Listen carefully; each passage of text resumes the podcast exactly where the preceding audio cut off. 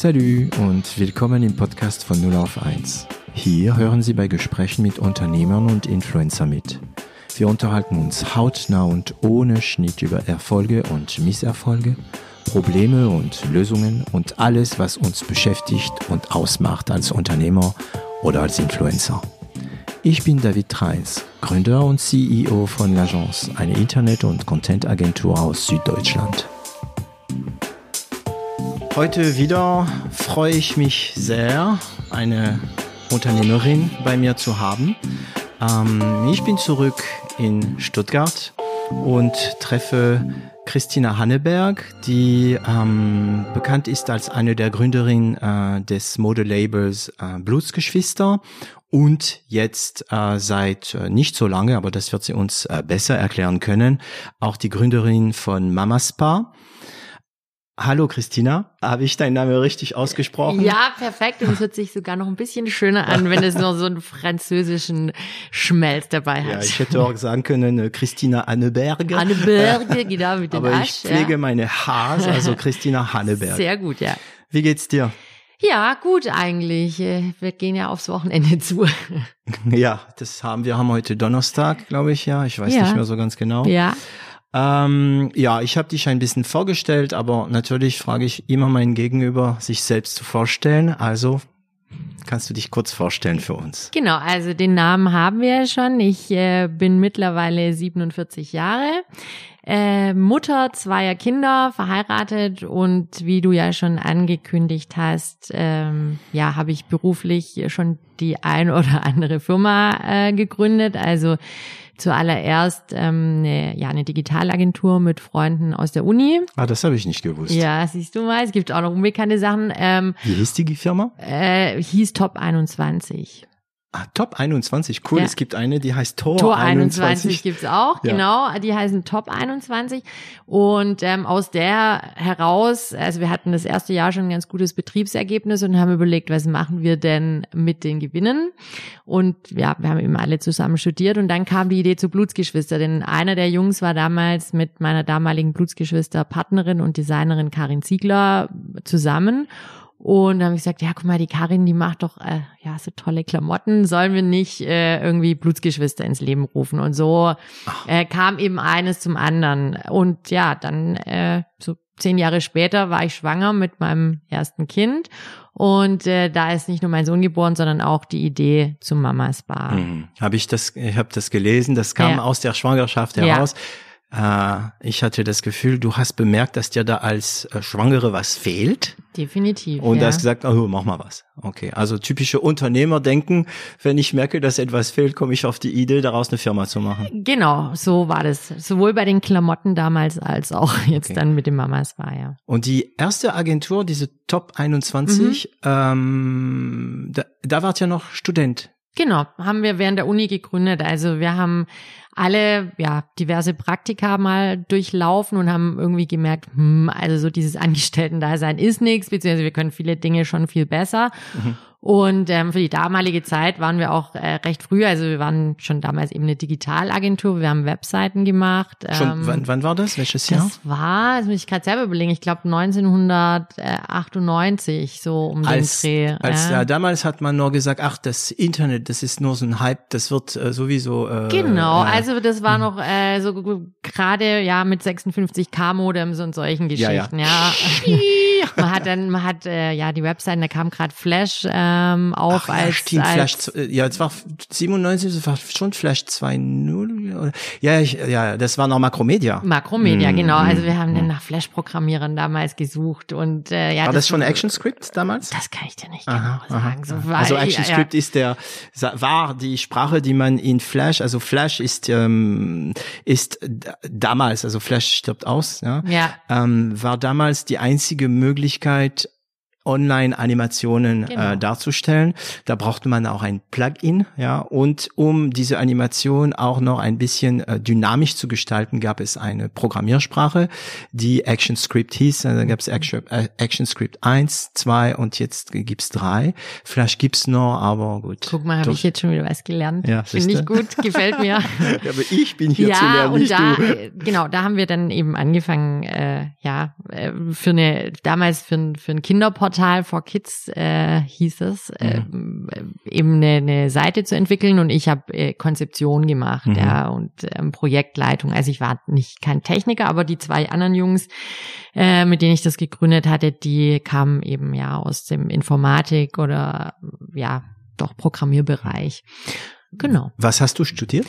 Also, ähm, auch ein nicht ganz geradliniger Weg. Ähm, nach dem Abitur, ähm, ja, stand ich erstmal vor einem großen Fragezeichen. Das heißt, ich habe mir dann überlegt, äh, ja, was mache ich denn eigentlich überhaupt mit meinem Leben? Und äh, hatte viele Ideen, aber so keine, die jetzt so wirklich ein Berufsbild oder ein Studium beinhaltet hätte.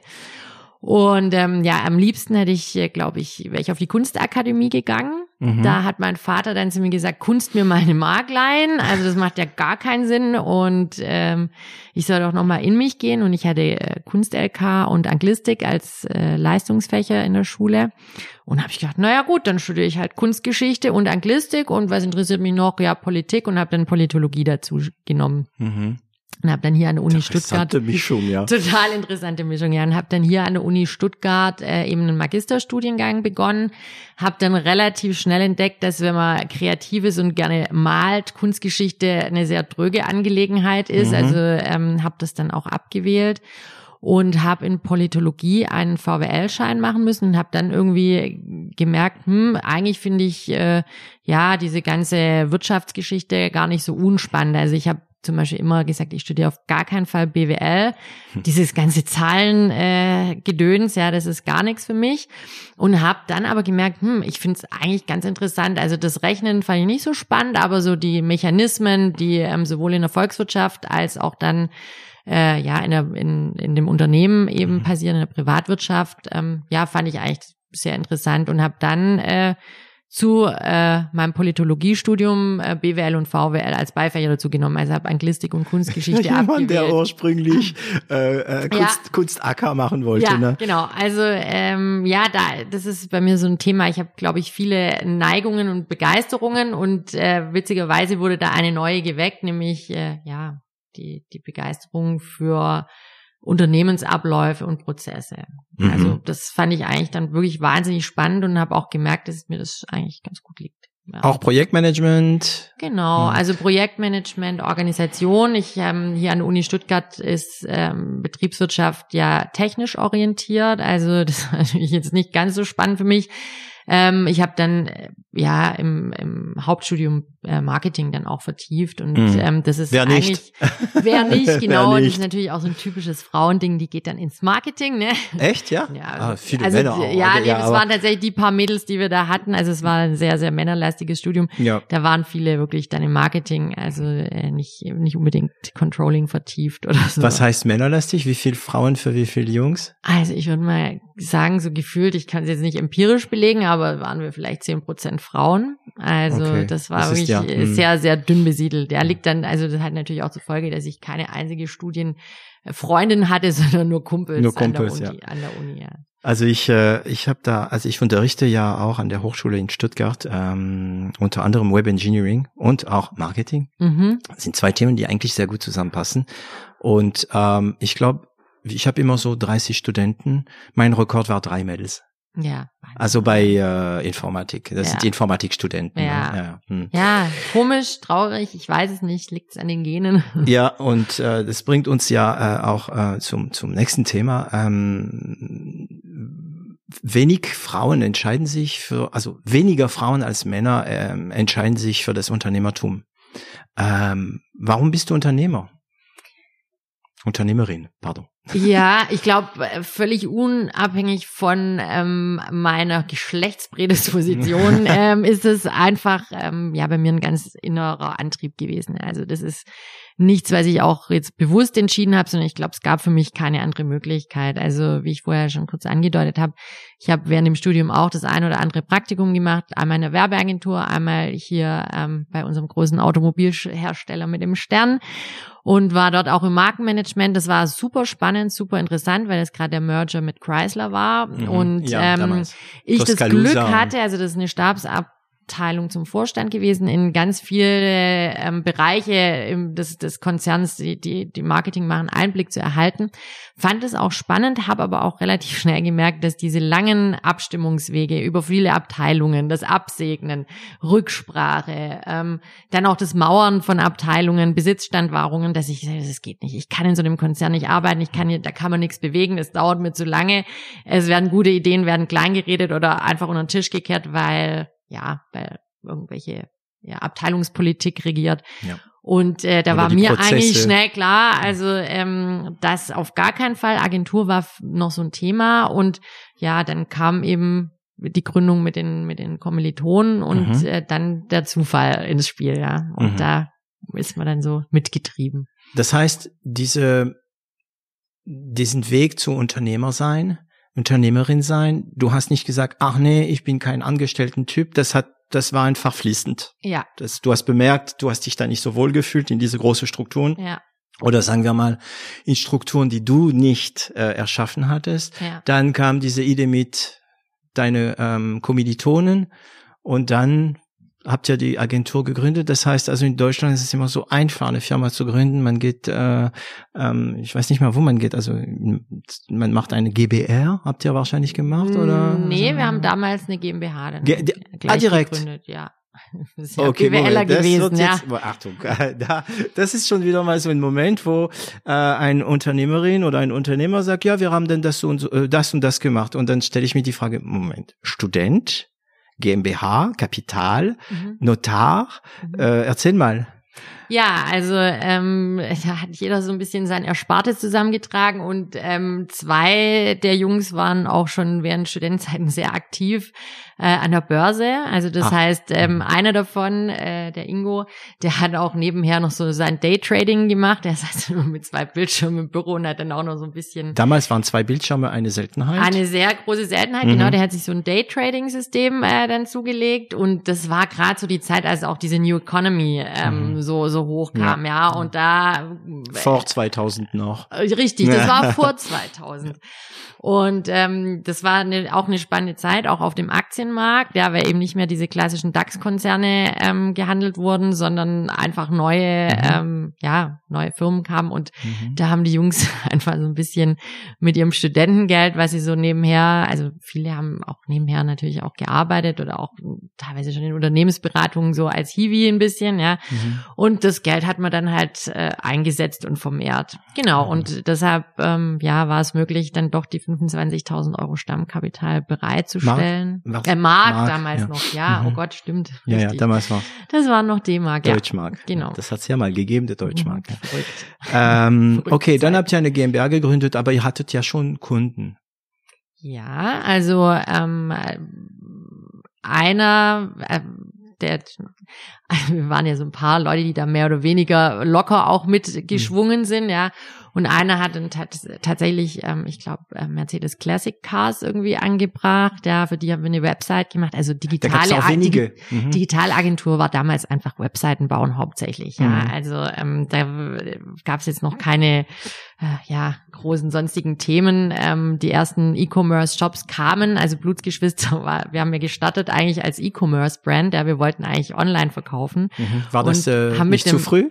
Ja, war ein bisschen früher. Also war es von den Ladezeiten und ja. so alles noch nicht so sexy, wie das heutzutage ist. Noch nicht Time to Market. Nee, mhm. und ähm, genau, einer der anderen Jungs, der eben auch schon ähm, ja davor so ein bisschen in seinem Kinderzimmer, kann man fast sagen, in der Studentenbude auch schon Alleinprojekte gemacht hat. Der hat dann eben ein oder zwei Kunden angebracht.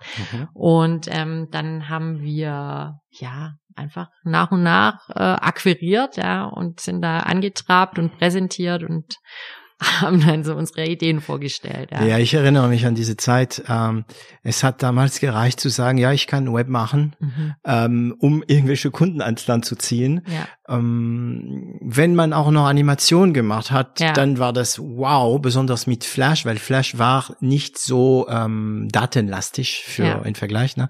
Es war eine Zeit, wo man nicht mal Videos online hatte. Ähm, war, warst du gut in der Uni und in der Schule oder? Also bei mir ist, glaube ich, zieht sich das wie so ein roter Faden durchs Leben. Bei mir gilt so ein bisschen das Pleasure Principle. Also das heißt, äh, Dinge, die mir Spaß machen, äh, mhm. da bin ich sehr, sehr gut. Und dann gibt's Dinge, die machen mir nicht so Spaß, da bin ich nicht so gut. Also ähm, ich, äh, zum Beispiel Mathe war bei mir immer so ein Thema, da war ich erst nicht so gut und ich habe mir dann aber irgendwann in der siebten Klasse vorgenommen, ich, das nervt mich, ja, dass ich, ich lose da immer mehr ab und habe mich dann tatsächlich auch in den Sommerferien mal hingesetzt und es war gerade die Zeit, als dann Algebra äh, eingeführt wurde in der Schule und das Rechnen mit Buchstaben ist mir tatsächlich leichter gefallen als das Rechnen mit Zahlen. Also mhm. ich weiß nicht, ob ich da so eine interne Blockade habe mit den Zahlen. Auf jeden Fall, ähm, ja, habe ich mir dann vorgenommen, ich möchte jetzt gut in Mathe sein und hatte dann tatsächlich auch bis zur zwölften Klasse eine Eins, ja. Ähm, und dann hat's mir auch Spaß gemacht. Also das ist ja oft so, ja, wenn man immer steht vor so einem mhm. Berg und entweder man ähm, ja, man lässt sich dann davon erdrücken oder man fängt an, den Berg hochzusteigen. Und wenn man dann oben ist, hat man immer eine schöne Aussicht ja. und kann dann das Geleistete auch genießen. Und das, ähm, ja, hat mir, also so diese Einstellung hat mir, glaube ich, ganz oft geholfen, sowohl in der Schule als auch an der Uni unangenehme Themen anzugehen. Und mhm. deshalb war ich in beidem eigentlich ganz gut, ja. Das ist interessant. Das ist ein Thema, was in dem Podcast immer wieder vorkommt. Das ähm, mit Harun Kunert war das so äh, von Abiturma, äh, mit Veit Blumschein von von Lanes and Planes, äh, dass dass die sagen, ja, ich war da und da nicht so gut, aber dann habe ich angefangen dran zu arbeiten, dann habe hab ich Erfolg gehabt und diese Gedanke, der sich, äh, dass man sich in etwas reinbeißt, ja. Ähm, in Frankreich sagt man ja, mach deinen Kopf runter, dann siehst du aus wie ein Rennfahrer. ähm, das heißt, beiß dich rein, arbeite ja. weiter dran und dann, ja. ähm, das kommt immer wieder.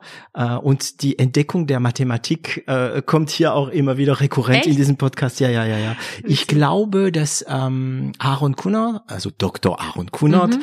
ähm, war eher begeistert von äh, Bio und Chemie und so weiter. Mhm. Und dann ging das nicht, also musste er sich mit Mathe auseinandersetzen. Ähm, und dann hat die Liebe dazu gefunden, Liebe zu Mathematik, ja. Ähm, also ihr habt diese ähm, kleine Agentur gehabt, GmbH. Mhm. Ähm, gibt es noch Webs von euch, die jetzt online sind, so alte Dinger, die man nicht mehr zeigen will? Ich glaube nicht. Also wirklich nicht. Ich, also wir haben tatsächlich, das war die Zeit, wo man dann auch wirklich erstmal Webseiten verkauft hat, ja, weil mhm. einfach viele Unternehmen noch gar keine mhm. Webpräsenz hatten. Aber ich glaube nicht. Also die Agentur gibt's auch weiterhin noch. Ähm, Wie heißt also Top 21? Ja, die genau, gibt's noch. Die, die gibt's äh, ziemlich sicher noch. Also wir sind äh, dann ja damals über Blutsgeschwister auch nicht so ganz im Guten auseinandergegangen. Das heißt, ich habe da jetzt mich auch nicht mehr so weiter mhm. damit mhm. befasst. Ja, also ich finde manchmal ist es auch ganz gut, Dinge dann hinter sich zu lassen und äh, mhm. dann geht jeder seiner Wege. Ähm, ja, also ich glaube nicht, nee. Also wie kam dann äh, der, der Wechsel, also du hast dein Studium dann zu Ende gemacht, mhm. ähm, mit Top 21 parallel dazu. Und wann habt ihr dann, wann kam die Idee zu Blutsgeschwister? Auch noch während des Studiums. Also auch das ja, war, da, war da hat man Zeit auch, gehabt, hallo, ja. Also irgendwie, es hat einen ja nicht nur erfülltes Studieren. Nee, das, wie gesagt, das war ein, äh, im, da waren wir, glaube ich, gerade fertig mit dem Grundstudium oder so. Also da haben wir Top 21 gegründet. Das erste Jahr war schon ganz gut. Wir haben Gewinn gemacht. Wie viel? Und wollten, Wie viel? Weißt du noch? Ich glaube 50.000 Mark oder so. War, also es war schon ordentlich und wir haben dann gerechnet, also wenn wir das jetzt versteuern, da bleibt irgendwie nicht so viel übrig. Komm, was machen wir? Wir investieren. investieren. Ja, also ich meine, das war eh das, was die Jungs auch so mhm. nebenher ähm, gemacht haben. Und dann, ja, wie gesagt, kam eben die Karin äh, dann äh, gleich als Idee. Und äh, zuerst war eigentlich meine Rolle nur eingedacht, ähm, das als Projekt zu begleiten, diese Gründung. Mhm. Und ähm, genau, mhm. kurz zu Verständnis, Karin hat aber nicht mit euch studiert. Nee. Sie kommt aus der Mode. Genau, Karin hat ähm, hier an der Stuttgarter Modeschule. Die sehr eben, bekannt damals äh, war und heute noch, glaube ich. Ja, also so ich glaube, die haben immer noch einen guten Ruf. Ja, ja es gibt, ja. glaube zwei Schulen, also ähm, die, auf der die Karin war, wo man auch tatsächlich sehr viel ähm, auf Schnitttechnik mhm. und äh, so gesetzt hat, die hat einen sehr, sehr guten Ruf. Und genau, die hat dann damals diesen ersten Platz von äh, Hugo Boss auch gemacht, ähm, wo sie so, so ein Praktikum bei Hugo Boss dann gewonnen Was hat. Was ist das für ein Konzept, dieses erste Platz von Hugo Boss? Ja, die haben das jährlich, glaube ich, für diese Absolventen von dieser Modeschule, dass ähm, die, die machen verschiedene Arbeiten und das wird bewertet mhm. ähm, von Designern oder einem Designteam von, von Hugo Boss. Und ähm, ja, dann darf man eben dort ein Praktikum machen. Okay. Ja, und ich weiß nicht, ob es das heutzutage noch gibt. Damals gab es das. Und das hat sie dann auch absolviert und ähm, hat da auch gearbeitet und hat aber nebenher eben schon unter dem Namen Blutsgeschwister, also das war ihr ihr ihr Baby. Brand, ihr Mhm. Baby, ähm, den eben Entwürfe gemacht und wir fanden das cool und äh, da ich ja schon immer auch so meine kreative Ader hatte und auch eine große Affinität eben zu Die du Gestaltung. jahrelang irgendwie ja, genau, die musste ich ja jetzt musstest. unterdrücken, ja, hier als BWLerin. Ähm, fand ich das natürlich eine spannende Aufgabe, ja. Und äh, dann haben wir so einen weinseligen Abend gehabt, wo wir das alles besprochen haben. Und dann meinen die Jungs, du, wir haben uns überlegt, ähm, wir machen dich dann da auch zur Geschäftsführerin. Du machst den kaufmännischen Part, Mhm. das Marketing und Karin kann sich dann voll auf die Kreation konzentrieren. Und dann dachte ich, naja, gut, das, warum nicht? Ja, ja. Und es war tatsächlich, ähm, das war kurz bevor ich dann meine Magisterarbeit auch geschrieben habe, so die habe gerade so meine Prüfungen abgelegt. Und dann dachte ich, naja, eigentlich habe ich ja nichts zu verlieren. Ja, wenn das floppt, ähm, dann Gibt's bewerbe ich mich danach, Mhm. ja, oder schau, wie es weitergeht. Wenn es gut ist, ja, perfekt. Ja, dann äh, kann ich schön, äh, nach habe ich quasi meinen Anschluss nach dem Studium und dann auch noch mit was, was mir wirklich Spaß macht und was mich erfüllt.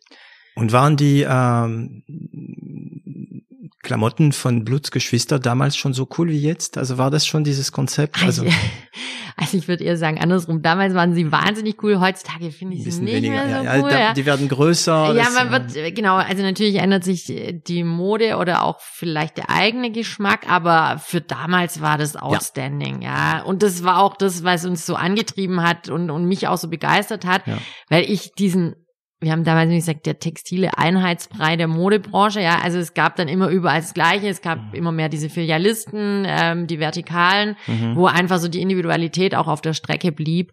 Und das hat uns äh, natürlich schon äh, ganz viel Spaß gemacht, da verrückt und wild und einfach alles zu machen, worauf wir Lust hatten, ja. Ähm, ich, ich bin auch überzeugt, dass ich immer wieder in bestimmte Brands, besonders bei einem äh, bekannten spanischen Brand, Mhm. ähm, tatsächlich den Einfluss von Blutsgeschwister sehe. ja. Also äh, ja, ich glaube, und du darfst das natürlich nicht Ja, sagen, weil du es ja. gegründet hast und wenn du das sagst, wäre es arrogant. ja, Ich darf das, ich bin von außen ja, und immer wieder denke ich, ja, das, weil ihr habt ja damals auch was Image angeht, auch die Art, wie ihr euch äh, verkauft habt, ähm, es war Neuland. Also ihr habt Sachen gemacht, die keine gemacht haben. Ich kann mich sogar noch erinnern, als die Marke in der Stuttgarter Szene noch ein Insider-Tipp war. mhm. Ja, also ihr habt Geld gehabt ein bisschen und ihr habt dann, wie, wie ging's los? Was? Nur sehr ja, kurz hatten wir Geld. ja die die Kollektion, die erste Kollektion gemacht oder? Ja, genau. Also ähm, wir sind natürlich äh, gleich profimäßig durchgestartet, ja, und haben gesagt, so, wir produzieren auch direkt äh, im Ausland, äh, also in der Türkei, haben uns Produzenten gesucht. Die Karin hat ihre ersten Entwürfe gemacht. Ich weiß nicht, es war ein Mantel, rot-weiß Fischgrät. Dann hatten wir so ein paar Oberteilchen, so aus einem transparenten Stoff. Ähm, und haben dann einfach mal produziert, ne? Und wir haben ja gedacht, damals schon, äh, wir machen einen Webshop. Also wir ähm, verkaufen über hauptsächlich ja direkt, also Das nicht welches über Jahr? 2001. Webshop 2001. Klamotten online verkaufen. Damals hat man sich gefragt, ob es möglich ist, überhaupt Bücher online zu verkaufen. Richtig, genau. Also da hat Amazon gerade Bücher verkauft. Ja. Mhm. Ja. Und ähm, ich war aber der Meinung, dass das genau unser Ding ist, weil wir eben ja einen ganz anderen Weg gehen wollten, weil wir Nische sind, weil wir speziell sind und so am schnellsten, am weitesten an unsere Zielgruppe rankommen. Aber ihr habt auch einen Laden gehabt. Das kam später. Das kam, später. viel ich weiß später. noch, wo unten, da wo Lerche war in Stuttgart, Ja, gell? Mm, genau. Um die Ecke. Ja, Mhm. genau. Aber der, der erste war sogar noch ähm, da gegenüber von Dr. Müllers Sexshop in der alten Poststraße. Ja? Da ist jetzt Blue Tomato drin, ja. Naja, auf jeden Fall haben wir dann äh, produziert und dann kam so der erste Schreck. Also wir haben natürlich schon mal viel Geld äh, für die Produktion ausgegeben. Wie viel habt ihr denn? Naja gut, wir hatten auch wieder eine GmbH, wir hatten unser Stammkapital. Nochmal. Routine. ne? Genau, and again, ja. Und ähm, haben dann, ach, ich weiß gar nicht, ich glaube schon 12.000 Mark Mhm. ähm, dann verbraten für die Produktion.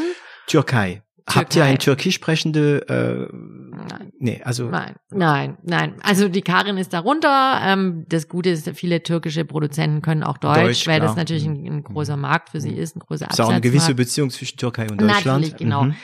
Und ähm, ja, dann kam die Produktion und es ging natürlich alles schief, was schief gehen konnte. Also aus Nein. dem Mantel, da war keine Unterlag, äh, nichts eingearbeitet, die Knöpfe konnten wir so ausziehen. Die haben bei allen äh, Shirts die Nahtzugabe vergessen. Das heißt, ein S-Shirt war XS, ein M war und dann man hat natürlich natürlich am meisten M und S verkauft. Ja, jetzt haben wir aber ganz viel äh, XS-Shirts gehabt, die so gut wie keinem gepasst haben. Also Mhm. Warum ist alles schiefgegangen? Habt ihr, hat, mm, nicht erfahren genug, ja. Also, ihr war nicht erfahren wir genug oder die nicht. dort? Nee, wir nicht. Also die auch, aber das ist natürlich, also äh, du musst schon äh, ja auch deine deine Produzenten im Griff haben. Du musst Mhm. kontrollieren, du musst gucken, worauf muss man achten, du musst eine Qualitätskontrolle machen und du musst vielleicht im besten Fall auch äh, dabei bleiben, ja. Mhm. Also dort sein. Dort sein oder regelmäßig dort sein. Naja, also äh, kurzum, eigentlich fast die ganze Kohle in den Sand gesetzt. Das heißt, es kommen Kisten voll Ja. mit Klamotten, Ja. also euer Die- Investition. Ja, die mehr oder weniger unverkäuflich waren. Also zumindest sehr mangelhaft. Ja. Was habt ihr damit gemacht? Dann haben wir gesagt, ja, was machen wir denn jetzt? Also außer den Laden abschließen, das war irgendwie keine Option. Dafür hatten wir zu viel vor. Ja. Ähm, haben wir gesagt, na gut, äh, dann nähen wir die Knöpfe jetzt an. Dann hat die Karin und mit Selbst? äh, ja mit äh, da mit einer damaligen Mitarbeiterin, ähm, die du auch kennst, äh. Anita? Anita, ja, genau. die habe ich damals gekannt. Ja, wir saßen dann da oder die saßen da, weil Wir ich grüßen Sie, ja. äh, genau, hallo Mhm. Anita, Mhm. ähm, danke damals noch, ja, für damals. Ähm, ja, und haben dann eben die, diese Knöpfe fixiert und ähm, ja, haben dann versucht, ähm, also unser Online-Shop war natürlich auch nicht bekannt und da ging auch noch nicht so viel drüber. Damals dann- gab es nicht mal diese, diese, die Leute, das war Alta Vista, das war nicht mal Google. Nein, Ne? da gab's noch kein Google. Das war Alta war- Vista, Web.de. Na, da kamen die ersten Meta-Suchmaschinen, Firewall, die, genau. wie hießen die denn? Die hieß irgendwie auch Fa- was mit Meta, mit, mit. Metasearch, oder? Ich weiß es ja, nicht. ich weiß nicht also es mehr, wie gab auf hieß. jeden Fall Yahoo, das war aber ein Katalog damals. Das heißt, es war keinen, ja. es waren Menschen, die die Einträge eingepflegt haben Ja. in der Suchmaschine. Dann es gab Web.de, es gab Lycos, nee. Alta Vista und es gab eine, die hieß mit irgendwas mit Meta. Die hieß mit Meta. Und das war so die erste Meta-Suchmaschine, Mhm. die eben über verschiedene Plattformen auch ja, gesucht hat. Und ähm, ja, dann gedacht, okay, jetzt müssen wir das Zeug verkaufen, wir brauchen Geld. Und dann haben wir, und so hat es auch angefangen, so ein bisschen mit unserer Bekanntheit in der Stuttgarter Szene. Mhm. Wir haben dann unsere Showroom-Shoppings gemacht. Das war damals noch unsere erste, ja, unser erstes äh, Ge äh, Büro, äh, unser erstes, ja, unser erster Firmensitz in der äh, am äußeren Nordbahnhof. Sehr abenteuerliche Gegend, aber hat natürlich auch viel äh, Spaß gemacht und Ist viel auch cool. kreativen Mhm. Freiraum gegeben. Ja, und das war schon ein bisschen runtergerockt und so. Aber Mhm. wir haben dann halt da alles tapeziert und gestrichen, wie wir Bock hatten. Mhm. Ähm, ja, und haben dann eben Freunde, Bekannte, ja, Mund zu Mund äh, da eingeladen und das waren tatsächlich auch oft so Stützungskäufe, ja, die haben dann Ja, halt ja, auch einfach so, ja, komm, jetzt nehme ich halt noch ein T-Shirt mit. Und so haben wir wenigstens wieder ein bisschen Geld reinbekommen, mussten ja aber schon wieder für die nächste Kollektion vorfinanzieren und dann haben wir Aber fest, ihr wart dann erfahrener. Dann wusstet ihr, was man nicht tun äh, soll. ne? Also das ging, hat sich eigentlich über unsere ganze, ähm, ja, also die Zeit, in der ich da war, zumindest äh, durchgezogen, dass wir immer wieder in Produktionen gab es immer wieder Trouble und Sachen, die schief gegangen sind, aber man konnte es besser handeln, beziehungsweise man hat dann, äh, ja, ich habe dann eben so ein Claim-Management dann auch entwickelt und so, ja, wie Ja. man dem Ganzen dann beikommen Also kann. Prozesse angefangen zu planen. Genau, du hast Prozesse und dann haben wir auch mehr Mitarbeiter gehabt, also auch wirklich in der Qualitätssicherung und ähm, wir haben Reisetechnikerinnen oder Techniker gehabt, die dann eben vor Ort auch die Produktion begleitet haben und vor Ort schon die Endabnahme gemacht haben und äh, dann eben nicht erst das, die Ware bezahlt und dann hat die Fehler festgestellt, sondern Mhm. die ging dann auch gar nicht raus, wenn es halt fehlerhaft war. Doof ist dann trotzdem noch, wenn du nicht liefern kannst, ja, Ja. weil dann halt nochmal alles produziert werden muss. Also das war schon ein Auf und Ab der Gefühle. Ja, und dann haben wir aber gemerkt, okay, also dieses Online-Shop-Ding alleine, das bringt uns irgendwie nicht voran, ja. Ähm, wir müssen äh, an den Handel gehen und wir sind dann mit den Teilen, die wir jetzt hatten, sind wir quasi als Sofortprogramm. Also die erste Kollektion. Die erste Kollektion, ja, das war noch so, was wir nicht an Freunde und Bekannte verkauft haben. Das, äh, da ist die Karin nach Berlin gefahren, ähm, hat da eben Türen ge geputzt, Klinken geputzt bei so wirklich äh, Kaltakquise. Kaltakquise. sozusagen. ge- So, hallo hier, wir haben hier ein Brand, guck mal an und dann haben wir uns halt, äh, ja, unsere ersten Retailer quasi Sachen abgekauft. Ich habe dasselbe in München gemacht und so hatten wir unseren ersten Retailer-Stamm. Also ja. das heißt, ihr habt die ersten Läden, die tatsächlich eure Kleidungen verkauft Ja. haben. Und ähm, ich, ich, jetzt muss ich ja äh, die, äh, die Claudia Atazada äh, zitieren von einer früheren Folge. Irgendwann mal im Podcast sagst du, weißt du, David, wir sind alle Feuerwehrmänner und Feuerwehrfrauen. Und mhm. das klingt jetzt wirklich wie ja. Feuer löschen. Ne? Ja.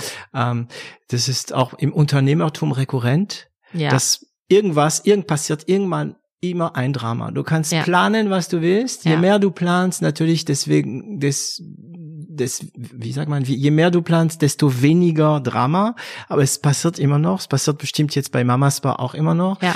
Ähm, wie also ich möchte kurz zu diesem Moment kommen, wo ihr diese Kisten bekommt. Mhm. Ihr habt es ja gar nicht kommen sehen. Das ist, ihr Nö. öffnet die Kisten mhm. und wie fühlt man sich? Also habt ihr gedacht, okay, was machen wir jetzt? Oder habt ihr gedacht, oh mein Gott, das ist das Ende der Welt? Ja, also das zieht einem natürlich schon erstmal äh, den Boden unter den Füßen weg, weil du, das ist dieses am Abgrund stehen. Du denkst jetzt, ja. okay, also äh, that's it, ja. Und es war die ganze Blutsgeschwisterzeit über immer wieder so, dass wir Situationen hatten, ähm, wo wir dachten, okay, jetzt müssen wir abschließen, ja. Mhm. Also ähm, meistens aus Finanzgründen, ja, weil wir natürlich auch, wir sind gewachsen, wir sind stark gewachsen, wir mussten immer vorfinanzieren, Leute einstellen, Leute einstellen und ähm, haben aber keine Finanzierung von der Bank bekommen. Also wir haben das immer wieder angefragt und es hat relativ lang gedauert. Ich glaube, ähm, ja, bis wir sieben Jahre nach oder nach sechs Jahren haben wir dann endlich mal einen Kreditrahmen von 100.000 Euro bekommen. Da haben wir irgendwie schon Produktionssummen von einer halben Million gehabt. Ja, ja gar nichts. Also ja. also es war ein auf und du musst ja vorfinanzieren. Dann ist das entweder wir sind dann irgendwann ja auch nach China gegangen noch zur mhm. Produktion. Wir haben schon das, damals ja. Ja, also wir haben China und Türkei. Wann ähm, habt ihr China entdeckt?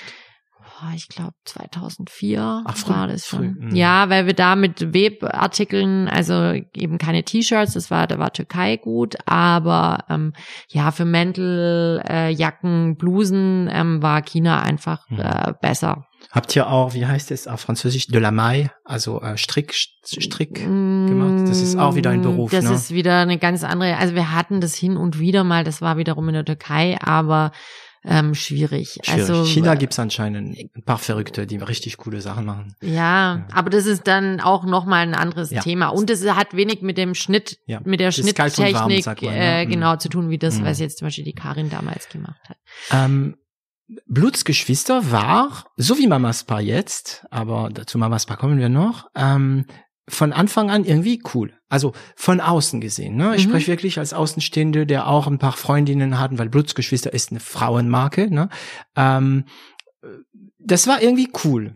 Aber dieses Coolness kommt nicht nur aus der Kleidung heraus. Ähm, ich glaube, verstanden zu haben, dass alles, was mit Image zu tun hat, eher dein mhm. Ding ist. Das ist eigentlich interessant, weil du wolltest die Kunstacker machen, du musstest dann mehr oder weniger Politologie, Marketing und so weiter machen. Und was ist die Schnittstelle? Teilweise, also eine der Schnittstellen zwischen diese zwei Bereiche ist ja Image. Ja. Image ist viel mit, mit Kunst und ja. mit Marketing. Ne? Das ist die ja. Verknüpfung. Ähm, hast du das gesteuert damals, dieses Image nach außen von, von, von der Brand? Ja, also ich glaube, das ist auch das, was ich am meisten und am besten kann, ähm, ist tatsächlich Brandbuilding. Also äh, und zwar nicht auf eine analytische, durchdachte Art, sondern auf eine sehr intuitive Art. Also Brandbuilding, Entschuldigung, mhm. ist, dass man eine Marke kreiert. Ja, man erfindet eine Marke, wie zum Beispiel Blutsgeschwister oder Apple oder was auch immer, und man arbeitet an der Image, also das, was die Leute für diese Marke empfinden, was diese Leute in diese Marke projizieren selbst, was ja. sie sehen, arbeitet man dran, so dass dieses Image, was wir haben wollen, übereinstimmt mit das, was die Leute dann empfangen. Ne? Und das war dein Ding. Du ja. hast halt, also du hast, hast du es gleich gemacht, bewusst bei Blutsgeschwistern. Ja, genau. Also natürlich ging das Hand in Hand mit dem Design von, von Karin. Und ich glaube, da haben wir wirklich sehr gut gematcht, weil ich verstanden habe, was sie mit ihrem Design aussagt. Und ähm, das Lebensgefühl war so, ja, das, was ich reintransportiert habe. Ja, also wo ich einfach ähm, ja wusste, wie müssen Fotos aussehen werden. Die Monika Menes, ja, eine sehr talentierte Fotografin, die hat auch mittlerweile, sie macht jetzt auch ähm, ja viel Kurzfilmthemen, mhm. ist äh, sehr bekannt. Also wir sind auch da sehr gut zusammengewachsen und äh, das hat sich kreativ definitiv äh, sehr befruchtet. Auch die Bildsprache von Monika zum Beispiel ähm, hat genau das wiedergegeben, auch crazy, verrückt, schräg, anders, mhm. ähm, wie das, was wir eben gemacht haben. Und ich glaube, ähm, letztendlich ist es immer das, was ich fühle, das kann ich in die Marke reinbringen. Deshalb weiß ich auch nicht, ob ich das für eine andere Marke machen könnte. Ja, also mein Mann mhm. hat gesagt, du, du kannst eigentlich alles machen, du könntest jede Marke irgendwie nach vorne, nach vorne bringen. Dann habe ich ihm gesagt, ja, das mag sein, ich bin mir nicht sicher, ich muss eine Marke spüren. Also das mhm. ist so eine, ja, hört sich komisch an, weil eine Marke ist ja erstmal was Abstraktes. Aber es Aber ja. ich, ich, ich, wenn ich bei manchen Marken gehen bei mir direkt ähm, Bildwelten Bilder, auf, Musik, vielleicht Gefühle, Duft, genau teilweise. Mhm. Duft. Und ich weiß, wie diese Marke ticken muss. Wie sie schmecken. Ja, wie mhm. sie schmecken. Wobei ich bin nicht so, ich bin tatsächlich eher ein, äh, ein, Visuell? ein visueller mhm. Mensch, ja.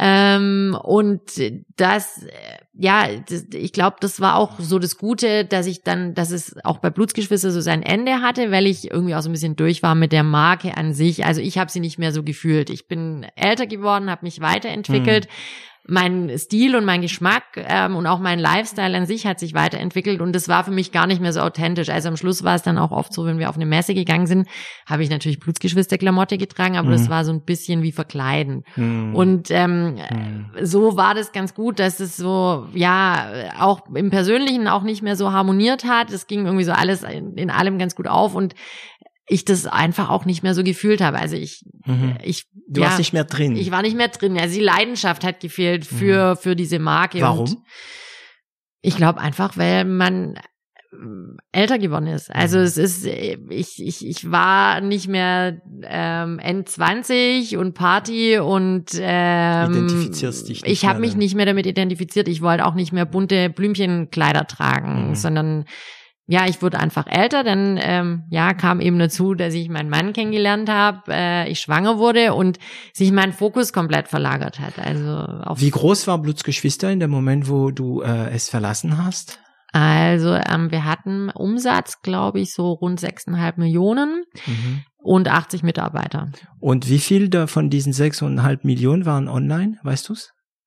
Danach am Ende? Als ich gegangen bin, noch nicht so viel. Das hat dann, also wir hatten einen Webshop, das hat sich immer mehr verlagert. Da waren es vielleicht, ja, ich würde mal sagen, 20, 30 Prozent. War schon. Mhm. War schon. Ja, wir haben äh, das, also das, was ich ja von Anfang an, an wollte, nämlich diesen Direktvertrieb, ja, über eigene Shops, über ähm, online. Also ich habe gesagt, wir müssen eigentlich mal, oder die Vision war, ein H&M in cool und in Nische zu werden. Mhm. Also mit einem mit einem eigenen Filialnetz und natürlich online. Also das, das mhm. hatte ich schon immer im Fokus. Aber wir mussten diesen Zwischenschritt über den Einzelhandel gehen, einfach um uns zu referenzieren, um größere Stückzahlen zu kriegen für unsere Produktion. Und ich habe immer gesagt, das wird sich verschieben. Wir schieben das auch wieder raus. Mhm. Und ähm, haben ja dann auch angefangen. Also als ich gegangen bin, hatten wir, ich glaube, fünf oder sechs eigene Läden und ähm, genau haben eben den Webshop gemacht, haben äh, Warenwirtschaft angebunden, solche Geschichten. Also professionalisiert. Ja, wir haben, wir waren eigentlich super professionell dann, ja. Also das ähm, haben wir. Das kann wahrscheinlich, also diese diese Struktur, dieses Planen, Prozesse, Warenwirtschaft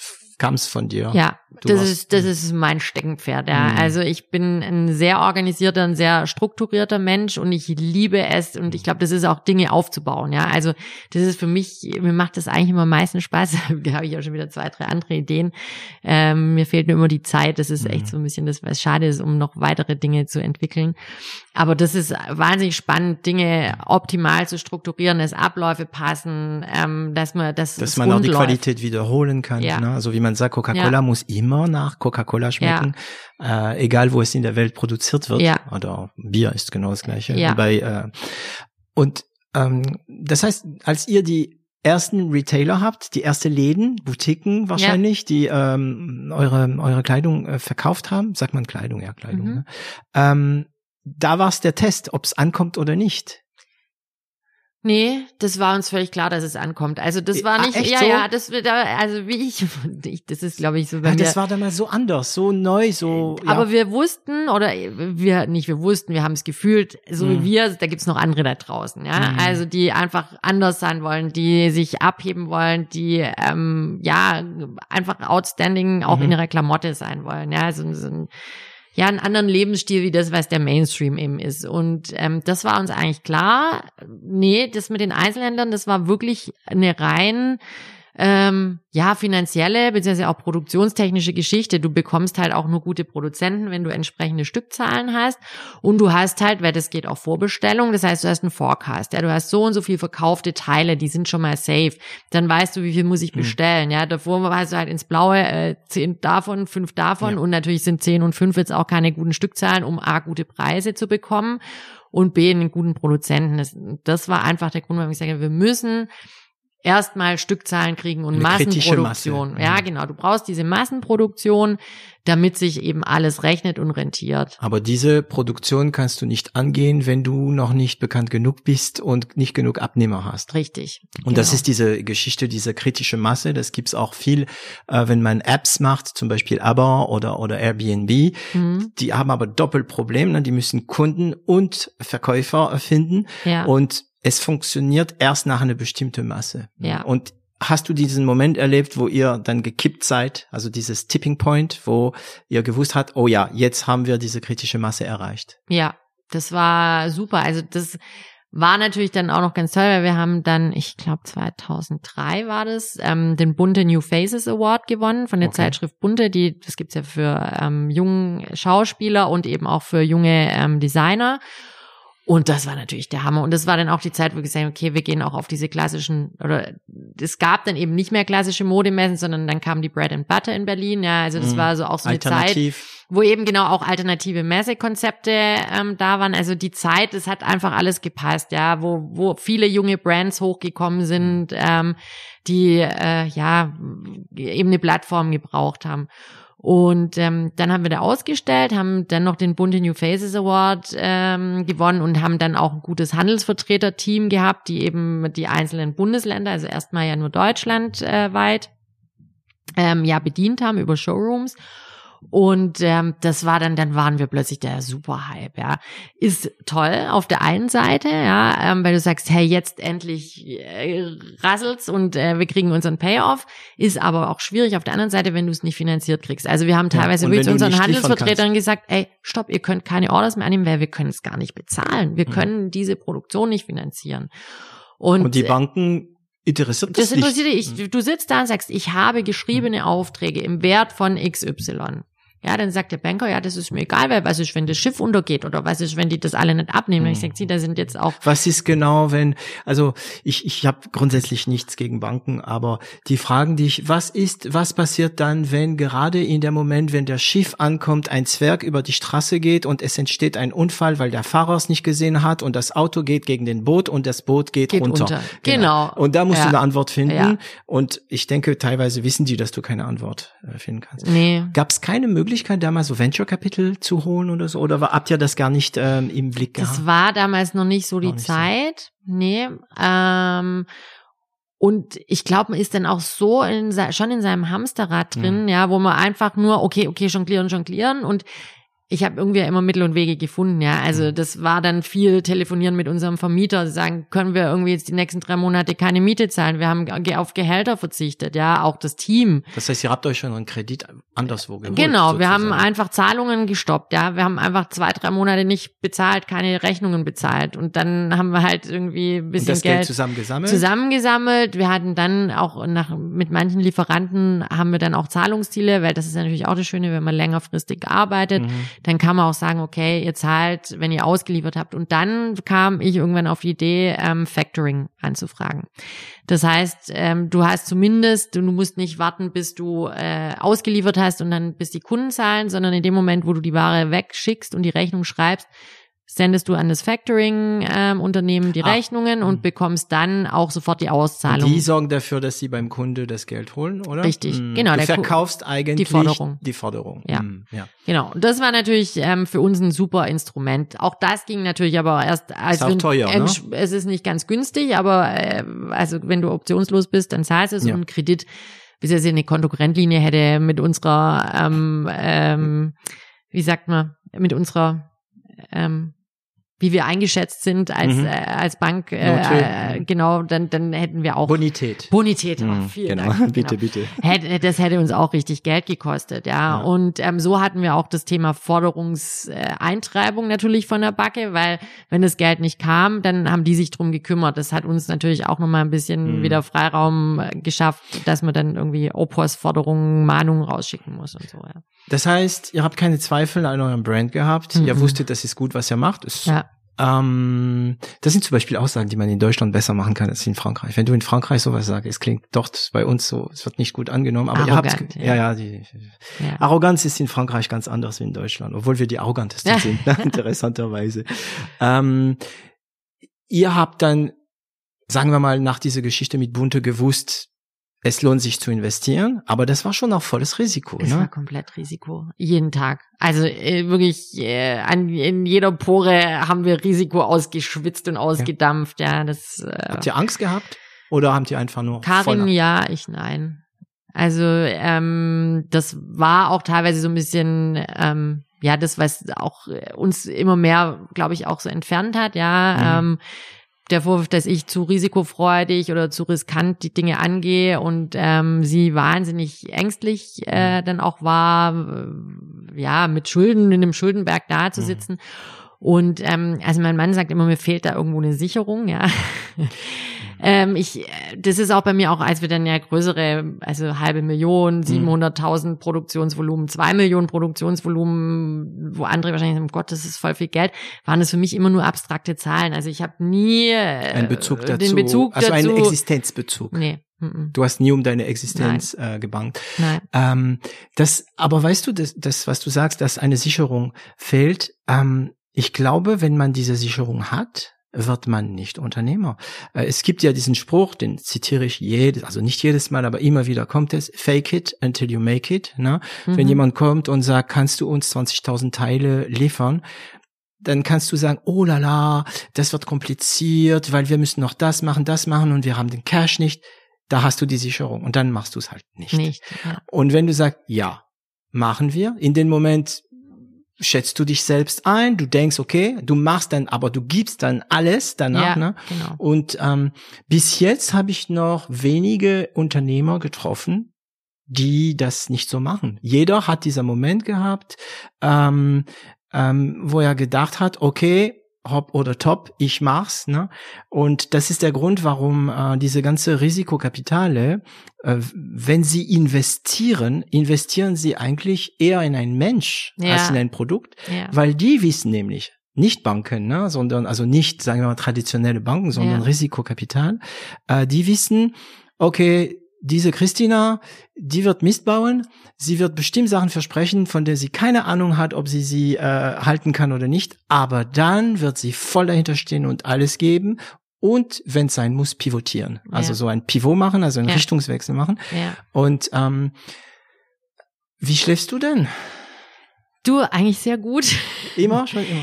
Ja, also oft, einfach weil ich so müde und erschöpft bin. Also das kommt natürlich auch, ja, dass man sich des Schlafes nicht erwehren kann. Also seit ich äh, ja auch Mutter bin, ähm, ist mein Tag natürlich auch äh, sehr zerpflückt. Ja, das heißt, ich habe die Zeit, wo die Kinder in der Schule oder früh im Mhm. Kindergarten waren, da kann ich arbeiten. Dann ist aber erst die Kinder dran. Aber natürlich ist zwischendurch auch wieder geht was schief oder man muss was Mhm. regeln oder man bekommt einen Anruf oder wie auch immer. Und dann gehen die Kinder ins Bett und dann arbeite ich wieder. Das heißt, ähm, ja, deshalb ich äh, bin oft einfach zu müde, um schlecht zu schlafen. Mhm. Ähm, Damals auch. auch und äh, damals auch, ja, ich ich überlege, das ist jetzt echt schon ein bisschen lang her. Ich überlege schon, ich glaube, da gab es das schon doch. Da gab es schon schlaflose Nächte, beziehungsweise zumindest schwer mit, wo man schwer eingeschlafen ist. Das gab es definitiv. Das gibt's auch heute noch. Also äh, zum Beispiel Corona, ja, Mhm, als äh, jetzt der Shutdown kam, ja, wo du, äh, also du hast was aufgebaut, das war am Anfang auch nicht so ganz leicht. Also da Mamas bist- Bar. Mhm. Mamas Bar, genau, bis ähm, das sich mal auf so eine stabile Ebene bewegt hat, wo man gesagt hat, okay, jetzt läuft, jetzt ist auch nicht mehr so krisenanfällig und dann denkst du, boah, und jetzt sind so die, jetzt kommen so die schönen Erntejahre und dann macht's krack und Ja. du hast es nicht in der Hand. Also ich finde, es ist auch nochmal ein Unterschied, ob's hausgemachte eigene Krisen sind, Mist ja. oder Krise. Mist, genau. Und auch das wird wahrscheinlich jeder Unternehmer ähm, von sich selbst sagen können, dass ähm, man eben auch Fehlentscheidungen trifft oder zu leichtfertig entschieden hat.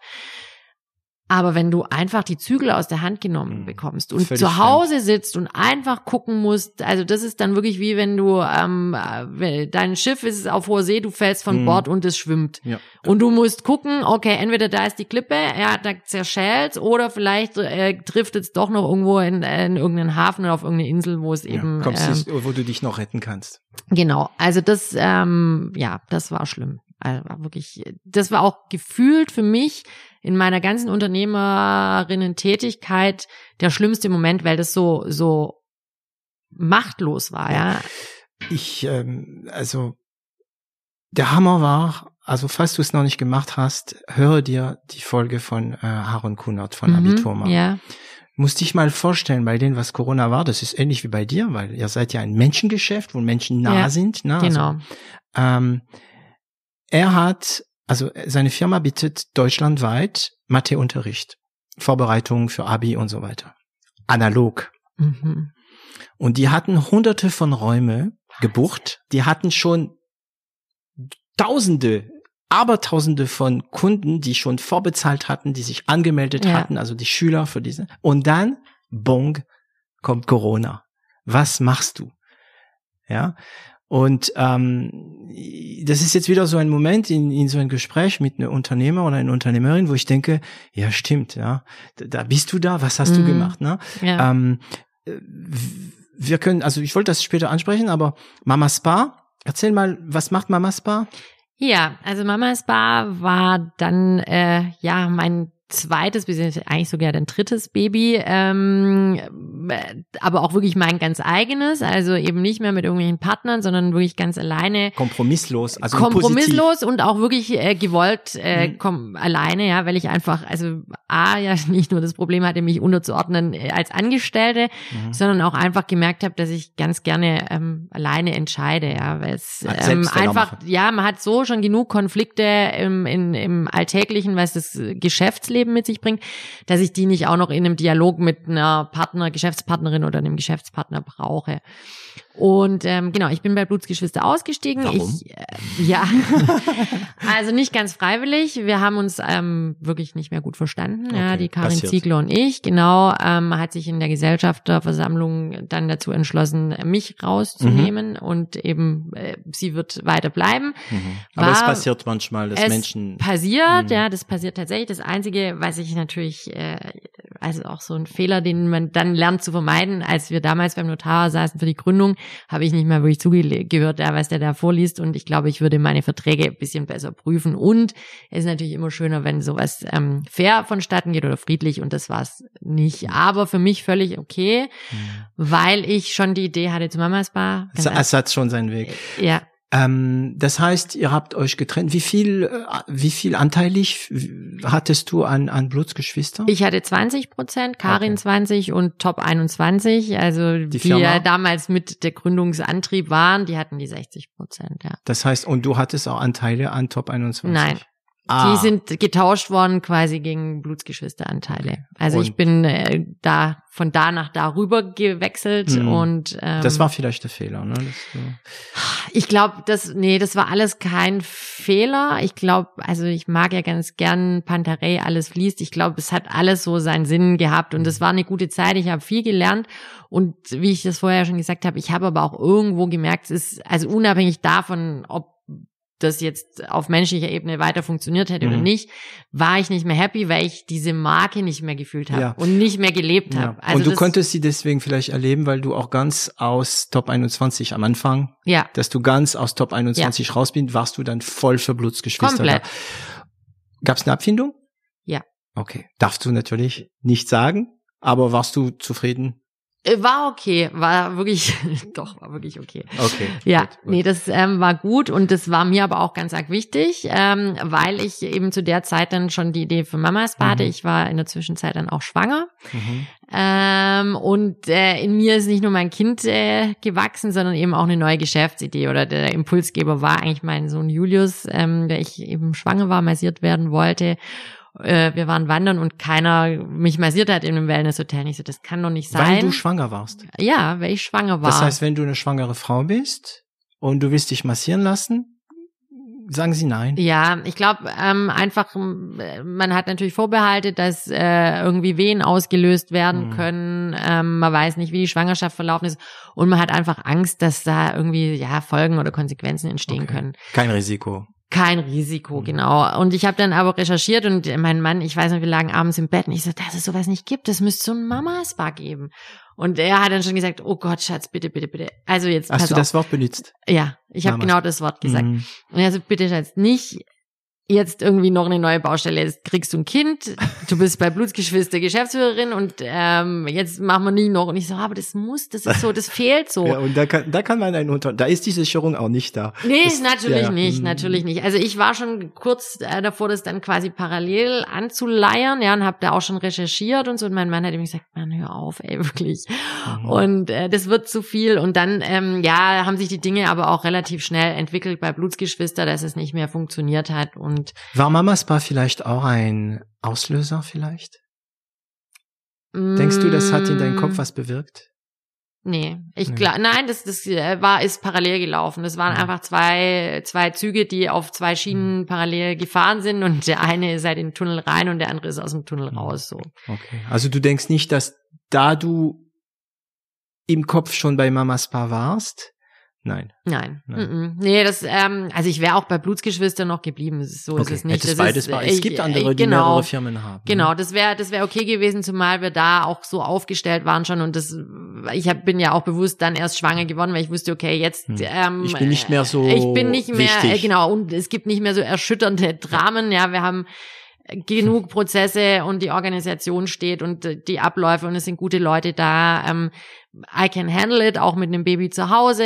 Mhm. Das war schon klar, dass ich dann irgendwie auch ein bisschen, natürlich nicht aufhören werde zu erarbeiten, aber eben mal mehr zu Hause auch sein werde, nicht mehr so viel reisen, mhm. zum Beispiel auf Messen oder so, zumindest am Anfang. Das war schon möglich und dann wäre das vielleicht schon auch möglich gewesen, ähm, was anderes noch mit aufzuziehen. Ja, das, äh, aber. Das heißt, du hättest, ähm die Firma, also eine Firma, ist egal welche, also Blutsgeschwister in dem mhm. Fall, aber du hattest es so weit gebracht, dass du als Geschäftsführer nicht mehr so nötig warst. Mhm. Das ist das große Los, wenn man das schafft. Ja. Ich äh, ähm, in meinem Gespräch mit Siegfried Lang habe ich das auch mitbekommen. Der hat es aber sehr früh wahrgenommen. Ne? Der hat sehr früh wahrgenommen, ich muss, ähm, wie heißt es auf Deutsch, äh, nicht nötig sein. Ich muss abdingbar sein. Ich muss mhm. äh, für die Firma nicht notwendig sein, damit mhm. es läuft. Hast du das daraufhin gearbeitet? Also hast du gedacht, okay, ich muss mm. diese Struktur so bauen, oder Mamas Bar auch, dass es ohne mich funktioniert? Mm, Operativ. Nicht, nicht aktiv. Also ich glaube, das liegt eher daran, ich nenne mich selber immer so ein Prozess-Heini. Ja. Ich äh, mm. möchte einfach ähm, dass Dinge laufen losgelöst von Personen. Mhm. Ja, ähm, das ist auch mein Lehrstück jetzt. Jetzt bin ich im Dienstleistungsbereich und habe festgestellt, Mist, ich bin komplett abhängig von Personen oder Personal. Ja. Während Blutsgeschwister natürlich produzierendes Gewerbe, wir skalieren über Stückzahlen, ja, ja und nicht über mehr Mitarbeiter. Und ähm, ja, das war einfach, also ich mag es einfach gern gestreamlined, wenn es reibungslos läuft und ähm, habe auch kein Problem zu delegieren. Im Gegenteil, ich ähm, ja. glaube, kann das ganz gut, ja, ähm, Aufgaben verteilen und ähm, abgeben. Und wenn das so ist, dann macht mir auch das Arbeiten am meisten Spaß. Also wenn ich einfach ähm, Brände lösche, ja, das ist so meine Funktion, dass ich sage, okay, ich bin da, wenn es schief, schief läuft, ja, mhm. dann klar bin ich wieder voll gefordert. Aber ansonsten geht es mir eigentlich darum, was weiterzuentwickeln. Also ich möchte nicht stehen bleiben im, in, in der täglichen Routine hm. von hm. irgendwelchen Dingen, sondern operativen, das, ja. Genau, das also möchte nicht ich im Unternehmen, sondern am Unternehmen arbeiten. Ne? Definitiv, ja. Ähm, also du warst schwanger, du hast mitbekommen, du kriegst keine Massage und ja. dann kam die Idee von Mamas Bar. Ja. Ähm, dann parallel dazu kam die Trennung äh, von Blutsgeschwister, eine Abfindung. Ja. Ähm, wie ging es dann weiter? Ja, dann ähm, ist genau der Moment entstanden, wo andere wahrscheinlich eher mit einer bestehenden Sicherung im Kopf sagen, Mensch, jetzt habe ich bisschen Geld, ich werde schwanger, was mache ich? Ich kaufe mir ein Haus, ja. Nee. genau. Ähm, andere, so in meinem Fall dann sagen, so ich bin schwanger, ich habe Geld, äh, ich gründe ein Unternehmen. Ja? Ich gehe mal wieder meine Risiko. Ja, ich gehe wieder volles Risiko und äh, gebe mich zudem noch auf komplett äh, unbekanntes Terrain, nämlich die Kosmetik. Ja, also ja, ja, das war auch rückblickend. Ich weiß nicht, ob ich noch mal so entscheiden würde, ja, weil was ich natürlich wirklich unterschätzt habe. Ähm, zu Blutsgeschwisterzeiten war ich ich äh, meine eigene Herrin, ja, das heißt, ich hatte kein Kind, das äh, nachts geschrien hat und äh, krank war oder äh, aus dem Kindi abgeholt werden musste oder sonst was, sondern ich konnte meinen Tag so planen, wie ich wollte. Und wenn ich die ganze Nacht gearbeitet habe, bin ich halt am nächsten Morgen auch mal erst um elf ins Büro. Mhm. Geht halt aber nicht, wenn du morgens ein Kind hast, das um sechs dich anguckt und sagt, Mama, essen. essen. ja, dann äh, wird es halt ein bisschen schwierig. Das hatte ich tatsächlich, also diese Variable habe ich nicht so ganz in Betracht gezogen. Und ähm, ich muss sagen, es war schon auch wieder echt ein schwerer Gang am Anfang. Also es war ähnlich wirklich, ich habe eigentlich gedacht, naja, jetzt weiß ich ja, wie Unternehmen gründen geht, ich weiß, worauf ich achten muss und ich weiß, was ich vermeiden muss. Und tatsächlich äh, war es trotzdem wieder so, dass wir nicht nach zwei Jahren durchgestartet sind und irgendwie keine Probleme und mhm. das Geld rieselt nur so auf mich ein, sondern es gab wieder Probleme, halt völlig anderer Natur. Also die Uridee war ähm, einfach eine Massage für Mütter? Ja, also ich äh, nicht nur Massage, sondern ich habe einfach festgestellt, ähm, dass wir in Stuttgart äh, keine guten Kosmetikinstitute haben. Also das ist immer alles so ein bisschen oll. Die haben so olle Produkte, die ich eigentlich auch nicht im Bad stehen haben will. Es gibt auch und ich bin ja viel gereist, auch zu Blutsgeschwisterzeiten und ich war in coolen Hotels und ich wusste, es gibt coole Produkte und man kann das auch alles ein bisschen cooler machen. Mhm. Und auch kein schönes Spa. Wir haben zwar so Hotelspas, die sind sehr anonym ja. und du fühlst dich da als Schwangere auch ehrlich gesagt nicht so wohl mit deinem Bauch. Und dann gibt's ja hier die Schwabenquellen in Stuttgart, wo du dann auch eher so, das ist halt so ein Massending, ja. Ja, und dann habe ich gedacht, ja, wir brauchen so, ein, so eine Oase für Frauen. Also nicht nur für Schwangere und Mamas, sondern wirklich für alle Frauen. Also Mama war auch bewusst für mich so der Archetyp der Frau und beinhaltet eigentlich so alles, was wir machen. Also es ist wie bei nach Mama äh, zu Mama nach Hause kommen, gepampert werden, verwöhnt hm. werden, die Füße hochlegen. Also Mama Spa ist nicht nur ein Spa für Mamas, sondern Nein. ein Spa, wo Frauen sich bemuttern lassen. Richtig, hm. genau. Also verwöhnen Verstanden. von vorne bis hin, ja, hm. einfach mal eine Auszeit ähm, zu haben aus dem Alltag und ähm, ja, auch das kann ich selber ganz gut nachvollziehen. Die meisten oder viele Frauen haben eben äh, ja nicht nur eine Rolle, nämlich die der Mama oder sind nicht nur berufstätig, sondern erfüllen mehrere Rollen gleichzeitig. Frau. Genau, Frau, Ehefrau, Ehefrau ähm, Spielfreundin, äh, Taxi, Kumpel. Organisator, Kumpel, äh, oft, oder, oder auch Pflege Berater. der Eltern, ja, also da, da kommt ja immer relativ viel zusammen und die sind einfach, glaube ich, ganz arg froh und dankbar oder ich mhm. weiß es mittlerweile auch, weil wir das ja jeden Tag erleben dürfen, ähm, für, ja, für, wenn es nur eine Stunde ist, ja, wo man einfach mal sie rausnimmt aus dem Zack, aus. Alltag. Ja. Mhm. Und dann, du hast dein Geld gehabt in der Tasche. Ja. dein Kind im Bauch. Richtig. Und und eine Idee im Kopf und eine Idee im Kopf, genau. Und ähm, ja, dann äh, kam mein, also ich habe an der Idee weiter gebrütet, solange mein Sohn auch in meinem Bauch war. Und es war auch noch so die Zeit der Abwicklung mit Blutsgeschwister. Also es hat äh, dann tatsächlich auch ein bisschen ein paar Anwaltsmonate länger gedauert. Und äh, dann kam mein Sohn auf die Welt und äh, das war dann im April 2010. Und dann bin ich mit ihm immer spazieren gegangen und lauf dann eben an dem Gebäude, wo wir jetzt auch sind, also wo wir unseren Sitz haben, unseren Standort, vorbei. Das stand leer, da war eine Bank drin. Und dann laufe ich da vorbei und denke, Mensch, das ist doch die perfekte Lage. Also zwischen Stadtmitte, Stuttgart West, Süd. Mhm. Ja, das ist ja auch das, wo die jungen Familien äh, sind. Mhm. Das ist zentral ähm, und doch nicht mitten in der Stadt äh, ja, ich muss gucken, wie ich an das Ding rankomme. Und habe dann einen Freund von mir, der ist Immobilienmakler, ich gesagt, du, du musst echt irgendwie gucken, wer da ähm, der Besitzer ist. Wie groß? Es sind äh, fast 600 Quadratmeter. Also das mhm. Haus an sich ist noch etwas größer. Aber mir war natürlich klar, das muss groß werden, ja. Mhm. Also das war jetzt auch nie, da ist wieder die fehlende Sicherung, ja. Ähm, es war klar, es muss ein Ding sein, ja. Mhm. Das muss ein, ein, Zeichen sein, ein Monument, irgendwie nicht so, ein, so zwei Kosmetikkabinen und eine ja. Sauna. Oder ähm, ich werde jetzt, also ich habe einen bestimmten Namen im Kopf, aber ich werde es natürlich nicht sagen. Es gibt ähm, hier in der Region, ich sage auch nicht die Stadt, ein ein Massagesalon, der auch langsam, auch glaube ich mehrere, der sehr cool ist und ähm, also nach außen sehr cool wirkt. Mhm. Aber wenn man reingeht, ist es irgendwie enttäuschend. Mhm. Zu, ja, und ich stelle oft die Frage, wie groß darf die Diskrepanz sein zwischen Image und Tatsache? Und schon der Name von diesem Institut ist super.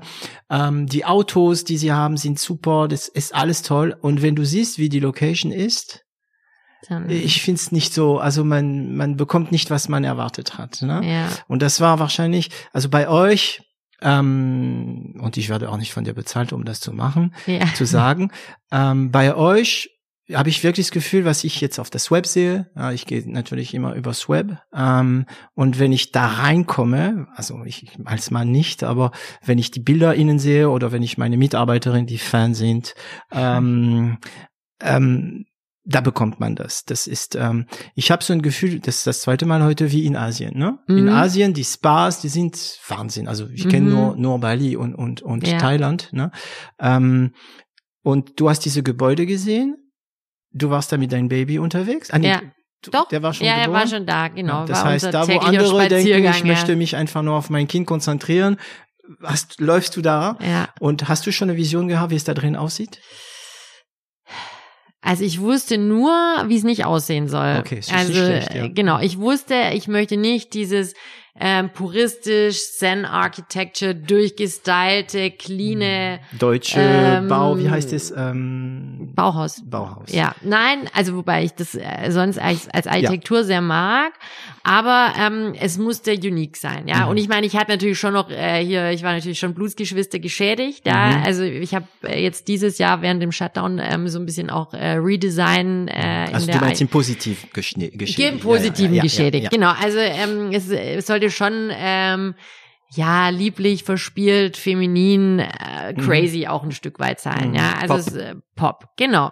Also ich habe es irgendwie mal, äh, ich wurde auch mal, ich glaube von der Stuttgarter Zeitung interviewt. Ich habe es irgendwie gesagt, so ja, mein verrückter ähm, Beauty Salon trifft Alice im Wunderland, ja, so ein bisschen. Mhm.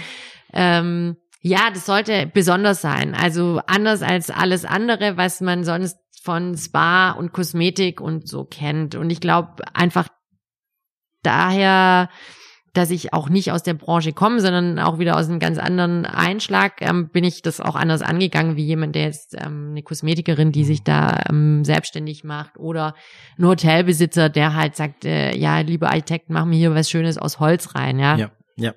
So. Das, dann hast du Sachen wahrscheinlich gemacht, die andere nicht gemacht hätten Ja. und die Erfahrene, bei den Erfahrene gesagt hätten, nee, nee, das kannst du nicht so machen. Ja, mach Und doch du jetzt machst kein Pink die. Türe, das ist Genau. doch nicht entspannend, ja, Nee. so. Genau, Ja. genau, genau. Diese Ja. Ta- Standardsprüche. Muss halt pink sein, ja. Ja. Sorry. Gibt's ein Studio dazu? Ja, Nee, ist halt, also, also, muss halt pink. ja. und dein Kumpel, der ähm, Makler war, kam er dann mit Infos? Ja, der kam mit Infos und äh, hat gesagt, ja, das Gebäude gehört einer älteren Dame, ähm, geht über die und die Hausverwaltung. Dann habe ich die kontaktiert. Die waren witzigerweise auch die ähm, ehemaligen Verwalter von meiner alten Wohnung. Das heißt, ich hatte da auch einen Ansprechpartner schon. Also Mhm. Es ist ganz viel, deshalb sage ich Die nochmal, Sterne dieses sie- alles Mhm. fließt und es ist immer so, das, dann, dann, das gibt dann irgendwie so einen guten Flow, ich dachte, man, das ist doch super. Und ja, dann saß ich eben da beim ersten Termin und dann war das eben diese ältere Dame, ihre Tochter und die Enkeltochter. Die Enkeltochter ist, ähm, ja, ich glaube so alt wie ich, vielleicht ein bisschen älter Mhm. und saß da diesen drei Frauen gegenüber, dieser Generation, ja, ähm, aus drei Frauen und äh, erzählt ihnen dann meine Geschichte und meine Vision von Mama es war, ja. Und ähm, Ist interessant, entschuldige, ich, ich unterbreche dich schon wieder, aber ja, ähm, das, was ich gerade sehe, sehen äh, die Zuhörer nicht. Ja. Und zwar, du sagst, es gab ein Flow und Ja. und gerade bewegst du deinen ganzen Körper anders, wenn du von dieser Geschichte, das ist, du Witzig. gehst nach vorne und nach hinten. Ist natürlich sehr schlecht von meinem Mikrofon, aber Ja, man sorry. merkt, dass, dass du im Flow warst. Ja. ja.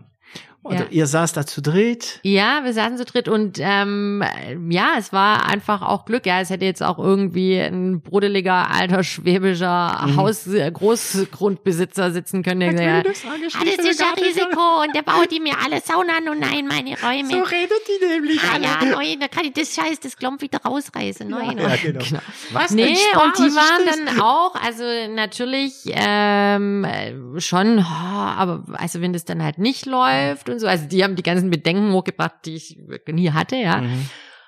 Und waren dann aber so, ja, sie waren, äh, glaube ich, von der Idee angetan, weil sie es natürlich nachempfinden konnten. Und ich glaube auch, dass sie mich ganz nett fanden und mhm. ganz, ähm, also auch Vertrauen hatten. Und ich hatte ja auch eine Vita und habe ja auch bewiesen, dass ich schon mein Unternehmen aufgebaut habe, mhm. auch gegen Widrigkeiten äh, irgendwie hochgezogen habe. Und dann ähm, ja, haben sie gesagt, ja, sie können sich das vorstellen. Ja, das Gebäude steht leer und äh, man muss eh überlegen, was man damit macht. Und mhm. ja, und das war für mich dann so, okay, dann werde ich jetzt mal zur Bank gehen. Ja. Ne? Wie viel Miete? Da, also, wenn du darfst. Äh, viel? Viel. Ja, viel. viel. Sehr viel. Fünfstellig? Ja. Oh, okay. Ja. Mhm. Fünfstellig. Ähm, trotzdem noch günstig, finde ich, für die Lage. Also aber ja, also ist also jetzt ist, muss man es ist schlucken. genau, es ist äh, natürlich jetzt schon äh, ja schon das erste Päckchen, das man erstmal verdienen muss. Ja. ja? Also ich, ich kenne eine Person äh, in meinem engen Kreis, die zahlt 200.000 Euro Miete ja, im Monat. Ja, das ist eine ganze Gebäude. Ähm, aber für sie es ist auch eine Frau, äh, für sie ist das nicht so viel im Vergleich. Das heißt, ja, und es ja. gibt Leute, die öffnen, also ich, ich will irgendwann mal in diesem Podcast auch ein, äh, der Besitzer eine Dönerbude haben.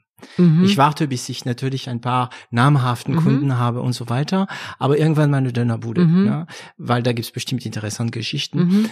Aber für der eine ist es manchmal 1000 Euro wie für der andere 200.000. Ja, du, das ist natürlich immer so die Relation, genau. ja. Aber ich hatte ja natürlich auch eine Businessplanung gemacht, ich hatte kalkuliert und ähm, es Gut. erschien mir, war okay, ja. Das ja. war schon so, dass ich dachte, das kann man schon mal bezahlen. Also nicht am Anfang, das dauert. Also ich meine, es sind 600 Quadratmeter.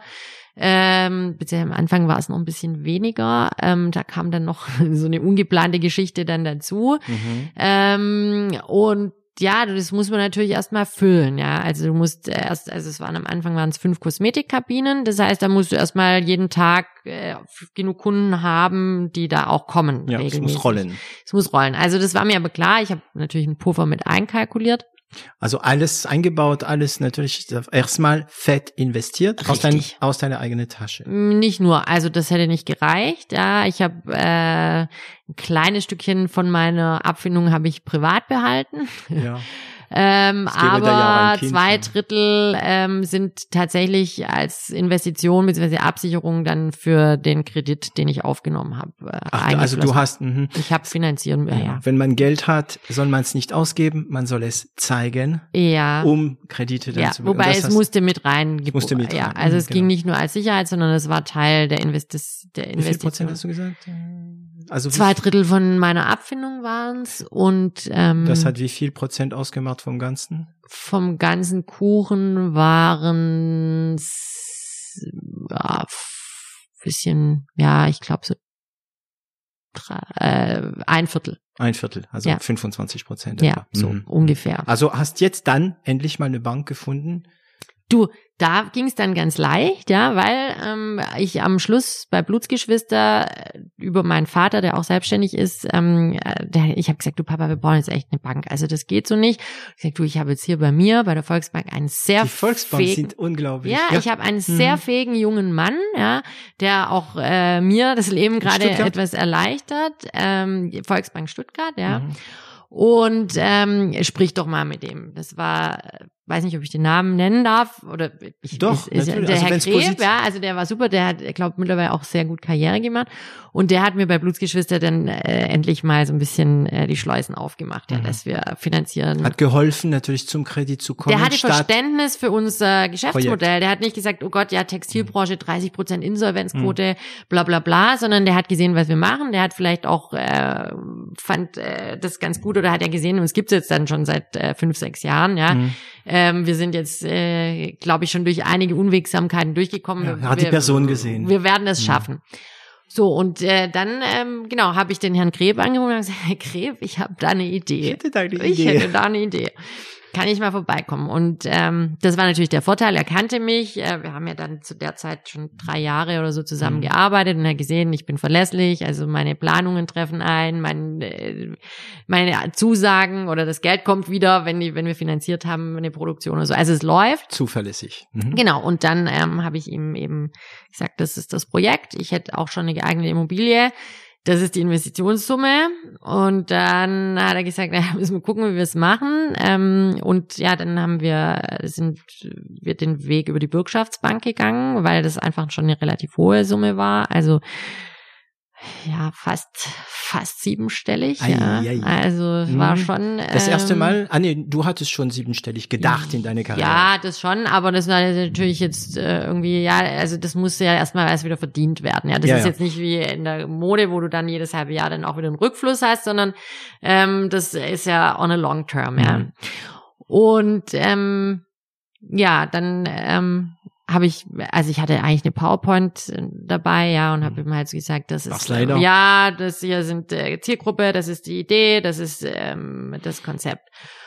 Und dann hat er gesagt, gut, also er spricht jetzt mit den Herren von der Bürgschaftsbank. Und habe ich gesagt, ja, soll ich noch einen Businessplan schreiben? Und ich gesagt, nee, reicht, passt so. Und ich so, okay, Was? wow, alles klar. Also ich bin dann mit meinen 20 Folien, die mhm. hat er mhm. da dann eingereicht. Sie haben sich irgendwie wie Investoren benommen, ne? aber du musstest Die waren da super, die waren, das war wirklich, also ich habe gedacht, Mann, endlich mhm. die Bank und ich, wir werden mhm. doch noch Freunde, ja, und das ist äh, echt durchgelaufen, ja. ja. Also ich habe ähm, jahrelang äh, Volksbanken beraten. Also ja. ich war als Berater eine Zeit lang unterwegs ja. in meine frühere Firma, also es war auch unsere Firma, ähm, und ich habe mich immer gewundert, wie Volksbank, die eigentlich sehr traditionell und ja. regional und, und, und, dass die echt wirklich modern ticken. Ja. Das sind auch eine der seltenen Banken, die damals bei den Subprime nicht gelitten haben, dank ja. dieses traditionellen Denken. Ja. Und ich wundere mich immer, wie viele Unternehmer sagen, ja, ich bin zur Volksbank gegangen. Äh, ja. Definitiv. Also mhm. ich hatte ja, wir hatten ja Deutsche Commerz, also wir hatten äh, die, die eigentlich sowas BW Bank, mhm. ja, also wir hatten einige ähm, Termine und auch äh, auch konnten, ja. Mhm. Und keiner ist es so mitgegangen, ja. ja. Also, und ich fühle mich da auch nach wie vor eigentlich gut betreut. Ja. Mhm. Ähm, also Geld genau, bekommen? Geld bekommen. Hammer, ne? Da gab's der Tag, wo du irgendwie das Geld auf dem Konto hast, da ist es da, da sind die Zahlen da. Nee, ganz so läuft's nicht. nicht. Also das ist ja gebunden auch an Umbau. Also du musst ja, ja immer schön die Rechnungen einreichen genau. und, und, dann ist. kriegst du es mhm. ausbezahlt. Genau. genau. Aber dann kannst loslegen. Dann kannst, kannst loslegen, ja. Also nicht ganz, weil da hat's dann nämlich schon angefangen. Also Mietvertrag äh, unterschrieben. Wir starten, ich glaube, im Januar oder im Februar. Mhm.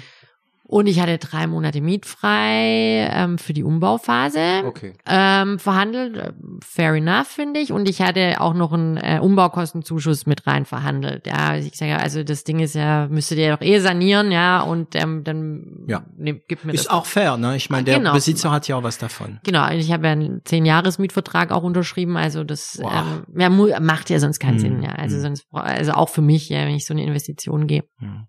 Ja, und dann ähm, kam das gute Baurechtsamt ins Spiel in Stuttgart. Und äh, das ist, glaube ich, mittlerweile auch so ein bisschen bekannt, dass das nicht so ganz einfach ist, ähm, denn wir mussten umnutzen. Davor war eine Bank drin, ja, mhm. und haben dann eben Bauantrag gestellt und das ist einfach nicht vorangegangen. Dann hat der weil die zu langsam waren oder weil die nee, nicht der, wollten? Die, die Nachbarn haben Widerspruch eingelegt. Also der eine Nachbar hat gesagt, das wird doch ein Bordell, diese ganzen Saunen und diese Kabinen mit den Betten drin. Ja, und dann habe ich auch gedacht, also wer bei Mama auf ein Bordell kommt, dann muss in der frühkindlichen Prägung was schiefgelaufen gelaufen sein, ich weiß oder nicht. Die, oder die instrumentalisieren bestimmte Sachen, um ihre Ruhe zu haben. Das ja, man, das genau, also äh, ja, war echt nicht einfach und ähm, das Problem war, dass ich natürlich auch Mitarbeiter schon eingestellt hatte und die waren im Training und äh, dann kam halt der Tag X, an dem wir öffnen wollten und da war noch nicht mehr umgebaut. Das heißt, ich hatte Gehälter, ich musste dann Miete zahlen und das waren halt dann jeden Monat schon mal ja, ja ein paar tausend Euro, paar, ne? Paar, ein paar zehntausend Euro. Ja, ein bisschen mehr, ja. ja. Und ähm, ja, das war, hatte ich, also ich hatte natürlich einen Puffer vorgesehen, aber da ist natürlich schon mein Anfangspufferchen ist dann schon so langsam hm. weggezehrt. Und worden. kein kein Datum im Ziel. Also das, das ist ja der Punkt. Ne? Ja, und dann haben wir irgendwann die Baufreigabe bekommen und haben dann wirklich in einem Expressverfahren. Es ging doch am von, Ende. Es ging, ja, aber halt irgendwie drei Monate später und dann haben wir nochmal anderthalb Monate umgebaut. Das heißt, wir haben am 30.06. dann eröffnet. Mhm. Statt am 1.1. Also mitten im Sommer. Mhm. Mitten im Sommer, genau, auch natürlich nicht so super, ähm, wenn man dann ein Spa hat. Mhm. Ähm, Und äh, ich hatte ja am Anfang auch noch, ein, also äh, das Konzept hat sich auch so ein bisschen äh, noch angepasst, aber am Anfang hatte ich noch Kinderklamotten mit drin. Dann kam halt die erste Lieferung, kam im Januar. Die habe ich ja quasi in Sale reinhängen können, dann als wir aufgemacht haben. Mhm. Und die nächste Klamotte kam ja dann schon für die für die Winterkollektion, kam im Juli, August. Ja. Mhm. Das habe ich schon wieder Ware bezahlt, habe die andere noch nicht mal verkauft gehabt. Also das war schon also wieder ein bisschen, ähm, ja, ein bisschen, äh, her, ein bisschen anstrengend, ja. Mhm. Und äh, ja, so sind wir dann mal in unsere Tätigkeit gestartet. Dann kamen die Sommerferien. Da hast du dann gerade so angefangen, so ein bisschen Kunden aufzubauen. Die waren dann im Urlaub. Ja. Und ja, dann ah, ist es eigentlich erst, dass es so angefangen hat, so eine ja kontinuierliche Buchungssituation zu geben. Es war dann so Richtung Dezember und da hatten wir gerade zwei Kabinen voll, ja. Okay, das wäre dann das nächste. Das Ding steht, also die mhm. Maschinerie steht, äh, ja. die Kulisse steht. Ja. Äh, der Kunde kommt nicht. Ja, ja das. Theaterstück genau. kann losgehen. Ja. Ähm, du hast dich wahrscheinlich Gedanken gemacht, wie du Kunden akquirierst, weil Laufschaftkunden gibt's da wahrscheinlich ein bisschen. Die sehen das und denken ja. dran, aber wie hast du akquiriert? Das war echt schwierig, ähm, gerade weil dieser Anfangspuffer eben auch weg war und das war natürlich auch mein Marketing-Budget. Da äh, blieb mir eigentlich wieder nichts anderes übrig, wie schon zu guten alten Blutsgeschwisterzeiten, ja, Word of Mouth, also mhm. ähm, wirklich Freunde, Freunden, ähm, mhm. bring eine Freundin mit und kriegt zehn Prozent, ähm, mhm. mach, wir machten Freundinnen-Tag und ihr kriegt das und das gratis, also natürlich irgendwie alles, was multipliziert. Wir haben dann auch angefangen, Junggesellenabschiede, gerade mhm. an den Samstagen zu machen, das natürlich super ist, weil da kommen auf einen Schlag vielleicht zehn Mädels, die dann mhm. alles erste Mal da sind und äh, das multipliziert super. Also einfach Produkte auch entwickelt, ne? Genau. Ich habe dann, wenn die Kosmetik Kosmetikerinnen nicht ausgelastet sind, denen habe ich lustige Outfits gekauft und die sind dann haben Flyer verteilt mhm. auf der Königstraße. Die haben alle mitgespielt. Ja, also doch, ich gut die ein oder andere dann nicht so, aber die meisten, ich meine, ja, bevor du da rumstehst irgendwie. Mhm. Ähm, ja, und das äh, war schon nicht ganz so einfach. Ja, ich habe dann natürlich, wenn man dann Kundendaten hat, dann kann man auch äh, mit Newslettern arbeiten. Ja, ich habe äh, über Facebook ähm, halt Werbung gemacht. Instagram gab's damals eigentlich noch gar nicht. Mhm. Äh, ja, und habe dann äh, wirklich äh, hier von der lokalen Presse natürlich irgendwie gerade Stuttgarter Zeitung, die kannte ich auch noch so aus Blutsgeschwisterzeiten, Prinz, Lift, die mhm. Stadtmagazine auch, die jetzt ja auch irgendwie nicht mehr so äh, so, so eine Kraft haben. Ähm, aber mit denen hat man das dann natürlich gemacht und die haben geschrieben. Die haben berichtet, also ja. Dann habe ich bei Frauenärzten aus äh, unsere Beauty Bible, also unser Spa-Menü ausgelegt, bei Kitas, ja, also wirklich so richtig, äh, ja, von, von, von klein, klein mhm. eigentlich, ja. Mhm. Und dann? Dann ist es natürlich angelaufen und ich glaube, das ist eben das Gute, ja, dass eben nicht nur die Fassade gestimmt hat, sondern auch die Qualität und das, äh, das ist auch das, was unsere Kunden immer wieder sagen, ja, dass das so liebevoll ist im Detail und man einfach merkt, ja, dass es so so mit Liebe gemacht mhm. ist und dass unsere Kosmetikerinnen auch sehr gut trainiert sind. Wir haben tolle Produkte, coole Sachen und es ist einfach zeitgenössischer und zeitgemäßer als jetzt so, ja. so ein olles Kosmetikstudio. Besonders viele Leute reisen, waren, keine Ahnung, schon in Marokko ja. oder in Thailand in irgendwelche Spas und die Erwartungen sind entsprechend. Ne? Ja. Das heißt, ähm, was, welches Jahr war das, als ihr dann, sagen wir mal, diese zwei Kabinen äh, voll hattet? Ausgebohrt hatte? 2012. 2012, also ja. nicht so weit zurück. Ja. Und wann war ähm, Break-Even? Ist es schon soweit? Ja, ist schon vor vier Jahren soweit gewesen. Ähm, also 2016. Ja. Das hat, das ist okay. Also ich hätte natürlich ein bisschen früher gern gehabt, aber ähm, ist okay. Und äh, was einfach erfreulich ist, also ich hatte ähm, eigentlich ja noch, hätte ich nur zwei Stockwerke gehabt. Das dritte Stockwerk wollte ich nur, weil ich so eine Dachterrasse wollte, dass wir im Sommer auch irgendwie so ein bisschen Outdoor-Bereich oh, ja. haben. Und ich hatte zwei Freundinnen, die gesagt haben, oh, sie wollen ein Bikram-Studio machen. Mhm. Ähm, Was für ein Studio? Bikram, Bikram Yoga wollten die anbieten. Mhm. Ist es und eine dann, Art Yoga? Es ist eine Art Yoga, also Hot Yoga, das wird mit einem, in einem heißen Raum gemacht. Das war mal so ein Hype, ist jetzt, glaube ich, auch schon wieder so ein bisschen am Abebben. Mhm. Und ähm, habe ich gesagt, ja Mensch, super, dann nehmt ihr doch die Fläche. Dann habe ich diese Fläche mit angemietet, also auch wieder Learning. Mhm. Mach sowas nicht, nicht ohne Vertrag, ja. Und dann haben die gesagt, die eine so, oh nee, also ich bin jetzt doch irgendwie bei Hugo Boss befördert worden, die andere nur alleine meist nicht, so dann hatte ich diese Fläche. Und, also unterschrieben mh, wieder. Unterschrieben. Mhm. Und ich so, ja, Moment mal, jetzt muss ich die ja auch noch ausbauen. Und was mache ich denn jetzt mit der Fläche? Ja, und dann habe ich irgendwie gedacht, nee, dann mache ich da jetzt halt ein Yoga-Studio rein. Ja. Also habe ich nicht nur ein Spa eröffnet, sondern auch ein Yoga-Studio. Passt. passt, passt. Ist aber eine völlig absurde Idee gewesen. Also erstens hat es mich nochmal Geld gekostet, weil ich den ganzen Umbau machen musste. Und okay. zweitens. War das ähm, nach dem Break-Even? Das war am Anfang. Das Ganz war alles am Anfang. Das war alles am Anfang. Sicherung war wieder nicht ah, da. Keine Sicherung, definitiv nicht. Also das, äh, ja. Ähm, ja, und äh, dann, ja gut, äh, was bleibt dir außer zu schwimmen, ja? Also mhm. musst du was machen mit der Fläche. So, also nochmal Geld in die Hand genommen, das renoviert und habe dann angefangen, Kursplan äh, da aufzusetzen. Und ich mache zwar selber gerne Yoga, bin aber jetzt auch nicht so in der Szene und habe dann halt versucht, da Lehrerinnen anzustellen und naja. Also das ging dann so zwei, drei Jahre ganz okay, aber das war halt einfach nur, dass ich es einigermaßen getragen hat, wenn überhaupt, dass es die Miete drin war und hat mich echt viel Zeit gekostet. Und dann habe ich das irgendwann untervermietet. Aber Jetzt im Nachhinein ist es wirklich eine super Sache, dass ich die Fläche habe, weil wir dann im Mamas Spa so gewachsen sind, mhm. dass die Kabinen drei, vier und fünf auch voll waren und ähm, die Nachfrage immer noch da war. Und äh, ich hatte damals oben in dem Yoga-Studio, also ich hatte einen großen Raum und ich hatte zwei Umkleiden, Mann und mhm. Frau mhm. mit Dusche.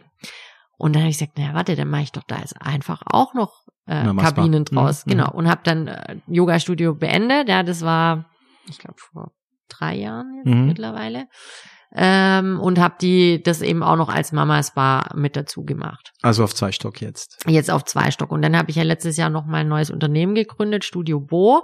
Das ist was ganz Kleines, wo wir ähm, eher so medizinisch apparative äh, Kosmetik machen. Und mhm. da ist jetzt noch von dem großen Yoga-Raum, ist, also eins ist jetzt unser Mitarbeiterraum und Büro, weil den alten Mitarbeiterraum, da habe ich auch noch eine Kabine draus gemacht. da war nämlich fließend Wasser drin. Und ich brauchte dringend Raum, den ich schnell aktivieren kann, ohne jetzt noch große Leitungen zu verlegen. Und ähm, dann ist eine Freundin von mir, die ist Anästhesistin und die macht so Botox- und Hyaluron-Geschichten ah, und die hat einen Raum gebraucht. Ja, dann habe ich gesagt, du, dann nimm du den Raum. Mhm. Dann nochmal einen Raum untervermietet und irgendwann kam das aber, dass sie gesagt, Mensch, ich habe so viele ähm, Patientinnen, die sagen, ja, Mama, es war schon okay, aber die wollen halt apparativ und mehr und so, denen, die wollen nicht so relaxen ja, und entspannen. Ja, die wollen und ich gesagt, ja, aber das ist halt Mamas Bar und das alles andere passt da auch nicht rein, ja. Und dann haben wir gesagt, ja, aber irgendwie dann lass uns doch das, was das Gap noch füllt, ja, lass uns da irgendwie mhm. noch was gründen. Und wie hast du gemacht, dass es zu Image passt? Image passt? Es sind einfach zwei komplett getrennte mhm, Unternehmen. Mhm. Ja, also wir teilen uns die Rezeption. Das heißt, die Studio Bo-Kundin kommt auch unten in Mamas Bar in die Rezeption. Ähm, geht aber dann eben nicht durch das Mamaspa, sondern geht außen durchs innenliegende, äh, durchs außenliegende Treppenhaus mhm. und geht in eine ganz eigene Welt. Also ich nehme an, dass einige Kundinnen von Mamaspa auch Genau, das ist natürlich das Schöne, ja, uns gibt's ja jetzt dann auch seit zehn Jahren bald, die werden auch ein bisschen älter und die eine oder andere sagt, ja, ich brauche jetzt doch, mhm. oder es gibt auch Aknehaut, wo wir sagen, da sind da im Mamas-Bar sind uns da die Grenzen gesetzt, wir mhm. müssen medizinischer rangehen. Ich, ich finde diese ganze Botox-Geschichte sehr interessant. Ich verstehe nicht, wie äh, so Botox laufen kann, weil ich kenne keinen Mensch, der Botox das macht. Das ist verrückt, ne? Das ist ich der das Hammer, ja. Und crazy, keiner, ja? kein Mensch macht Botox, aber irgendwie diese Botox-Anästhesisten und so weiter, die leben gut. Ja. Also irgendwie fällt mir deine Information. Ähm, wie ist das in Deutschland? Das ist interessant. Wie ist das in Deutschland mit Botox? Also wie geht man damit um? In Frankreich, in meinem Freundeskreis, Mann, Frau, ja. in meinem Alter. Ähm, ja, da reden sie drüber. Also die gehen regelmäßig alle vier. Ja. Wie ist das in Deutschland? Ja, ist äh, hier ähnlich. Also ich würde jetzt mal sagen, so unter Frauen, Freundinnen ist es nicht so, dass man dann sagt, sind die guten Gene, gell? Ja. sondern ähm, da wird äh, das, das, das verliert so ein bisschen dieses äh, Dunkelkammer, mhm. Hinterzimmer ähm, Ambiente. Also die, die, es wird offen kommuniziert, das ist einfach ein Thema.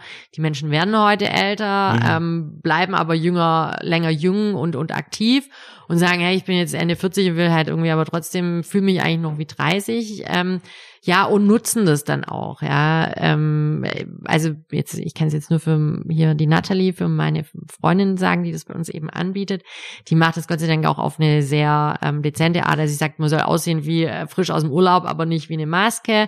Oder ähm, die macht ja auch also Hyaluronunterspritzung und sie schickt auch Leute weg, wenn die halt dann Kim Kardashian Lippen wollen ja, ja, oder genau. so. Sondern da geht's tatsächlich um ja, dieses gepflegte Äußere oder dieses, ja, ich will halt nicht faltenfrei sein, aber ich will halt auch äh, jetzt nicht irgendwie schon so knittrig also sein. noch wie ich Emotionen zeigen können. Mich, ja, ja, und das kann man auch gut machen. Also das ist, glaube ich, auch der Unterschied, ob das jetzt äh, jemand macht, der das irgendwie in einem Abendkurs äh, macht und das äh, mit billigem Produkt im ja. Hinterzimmer ausübt oder ich meine, die ist studierte Ärztin, die ist Oberärztin für Anästhesie und ähm, die weiß schon, schon. was sie tut. Und sie ja. hat auch gewisse ähm, Prinzipien, sagen wir ja, mal. Ja, mhm. genau.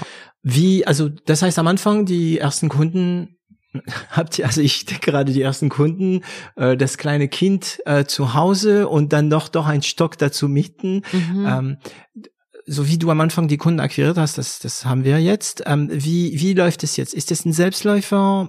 Ah, ja, das. Ja, also mittlerweile muss ich echt sagen, mache ich relativ wenig. Ähm, also diese ganzen da noch einen Flyer auslegen oder so, das ähm, ist hinfällig.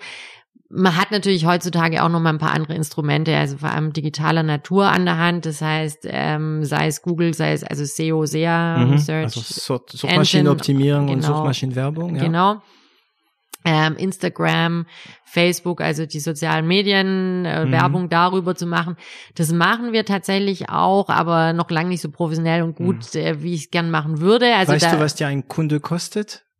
Wenn du äh, investierst zum Beispiel SEA, also sagen Ja. wir mal Google AdWords und so weiter, Ja. hast du diese Berechnung schon gemacht? Nein, Okay. ich sage, das ist gerade, das ist Eine der das, Geheimnisse zum Skalieren, ne? Ja, das Mhm. ist ähm, noch auf einer sehr rudimentären Basis, weil ähm, das bei mir eigentlich immer so ist, ich will es immer erst selbst verstehen Mhm. ähm, und ich fuchs mich da rein. Mir fehlt gerade leider echt so ein bisschen die Zeit. Also eigentlich war das so mein äh, Jahresthema für dieses Jahr und durch eben Corona ist halt alles, einiges, ja, ist einfach alles wieder auf den Kopf gestellt. Aber ich hoffe, dass ich jetzt zum Jahresende ähm, dazu komme. Ich habe zumindest jetzt mal so ein so ein äh, Social Media Posting Tool mir angeschafft. E-Clincher heißt es. Das Mhm. finde ich super, ähm, wo man so einen Redaktionsplan Mehrere. machen kann. Aber auch alles, was Google oder so betrifft, ich, das ist so ein, also das ist wirklich Das ist ein, eine Maschinerie. Also es ist sehr komplex. Ja. Man kann auch äh, viel Geld ähm, verbraten, Ja. weil sagen wir mal so, wenn du ein Budget eingibst, keine Ahnung, von 100 Euro am Tag in Ja. Google, dann wird es auch ausgegeben. ja, Und du musst wirklich darauf achten, dass, ähm, dass es äh, bei den richtigen Leuten landet, erstmal die Ja. Zielgruppe, dass du auf Dauer, also das heißt, die Maschine lernen, das heißt, je mehr, je länger du das machst, ähm, kannst du dann die Zielgruppe feiner gestalten. Das heißt, die Maschine lernt, wer am besten auf deine ähm, Werbung reagiert. ja, Und dann musst du wirklich anfangen zu rechnen, was kostet, was, also was bringt dir ein Google-Kunde? Ein Kunde, der zum Beispiel über Google kommt oder über Facebook, ist egal, Ja. ne? Ähm, was hat er dir gekostet und was ist sein Lifetime-Value? Ja. Also sehr wichtig ist die Lifetime-Value und Ja. nicht nur sagen, er kommt einmal ja, und es bringt mir, keine Ahnung, 100 Euro, also kostet mir ein Kunde 10 Euro, bringt mir 100 Euro lohnt sich. Nee, du musst wirklich die Lifetime-Value. Ja. ja. Und das Ähm, ist, das ist tatsächlich auch so ein Punkt, weil ähm, was bei uns ein ganz wichtiges Kriterium ist und das, deshalb ist es bei mir auch noch nicht so im Fokus. Also man muss Mhm. es machen, es ist State of Mhm. the Art. Aber wir leben immer noch sehr von diesem Word of Mouth, mh. weil unsere Qualität so gut ist und wir haben ganz viele Stammkunden und Mhm. meistens ist so jemand, der einmal da war, der kommt auch wieder. Also Ja. außer er hat einen Gutschein und kommt von weiß ich nicht wo oder ist Ja. einfach kein Kosmetikfuzzi und mag das nicht ähm, und hat es halt jetzt, ja und hat es halt geschenkt bekommen, ja, ähm, dann dann nicht. Aber und das ist was, was uns wieder natürlich einen Vorteil auf der Mhm. Ebene gibt. Wir sind auf einer sehr emotionalen Ebene unterwegs, auf äh, sehr viel ähm, Nähe. Nähe und, und Empfindung und fallen lassen und so. Und das ist was, was du ganz schwer auch über diese Kampagnen ähm, vermitteln kannst. vermitteln Oh, kannst. Mit ne, ja, du kannst sag, sag mal, du kannst die Leute zu dir ziehen. Du, du Ja. erstellst einen Faden, den zu Mhm. dir führt. Und das Schöne ist an dieser Kampagne, ist, dass nicht du die Leute mit dem Faden ziehst, sondern Ja. das ist kein Pull. Äh, Ja. Das ist kein Push-Marketing, Ja. das ist wirklich Pull. Und dann natürlich, wenn sie dann da bei dir sind, auf Ja. dein Web oder auf dein Podcast oder wo auch immer du sie ähm, bringst, da ist es natürlich deine Aufgabe, denen zu zeigen, was du bist. Also Ja. die Image, ne?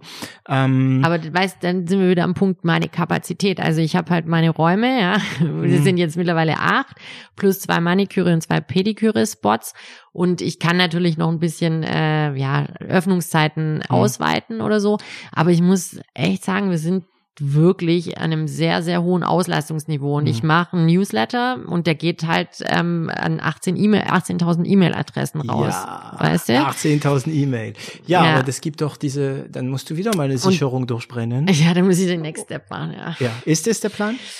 Ähm, ich bin mir nicht sicher. Also was ich ja gelernt habe, ja, ähm, ist tatsächlich doch manchmal noch mal einen Schritt zurück machen und doch mal noch mal nachzudenken. Also ich bin ein sehr impulsiver Mensch und ähm, also ich glaube, mein früheres Agieren hat sich sehr durch Impulsivität und mit dem Kopf durch die Wand und ich mache jetzt einfach ohne nachzudenken und das ist ja das Schöne, wenn man älter wird und dann doch ein bisschen Erfahrung hat, ähm, merkt man vielleicht schon, okay, manche Situationen hätte ich vermeiden können, hätte ich noch mal eine Nacht drüber geschlafen.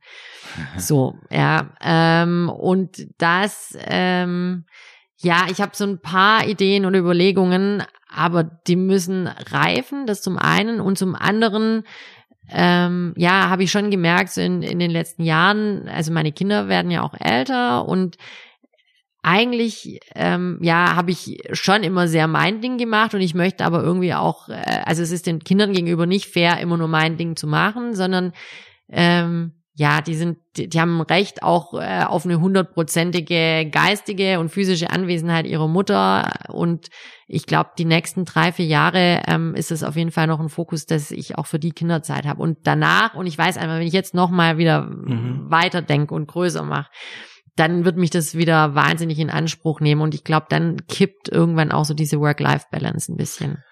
Okay, ähm, da passt dann zu der nächsten Frage. das geht ums Delegieren. Ja. Skalieren kann man auch delegieren. Ähm, der Siegfried Lang hatte, ich glaube, 135 Bäckerei, auch nachdem er Kamps äh, für uns Süddeutschland gekauft ja. hat und hat der Mann hat wirklich gut gelebt, gut delegiert. Ja.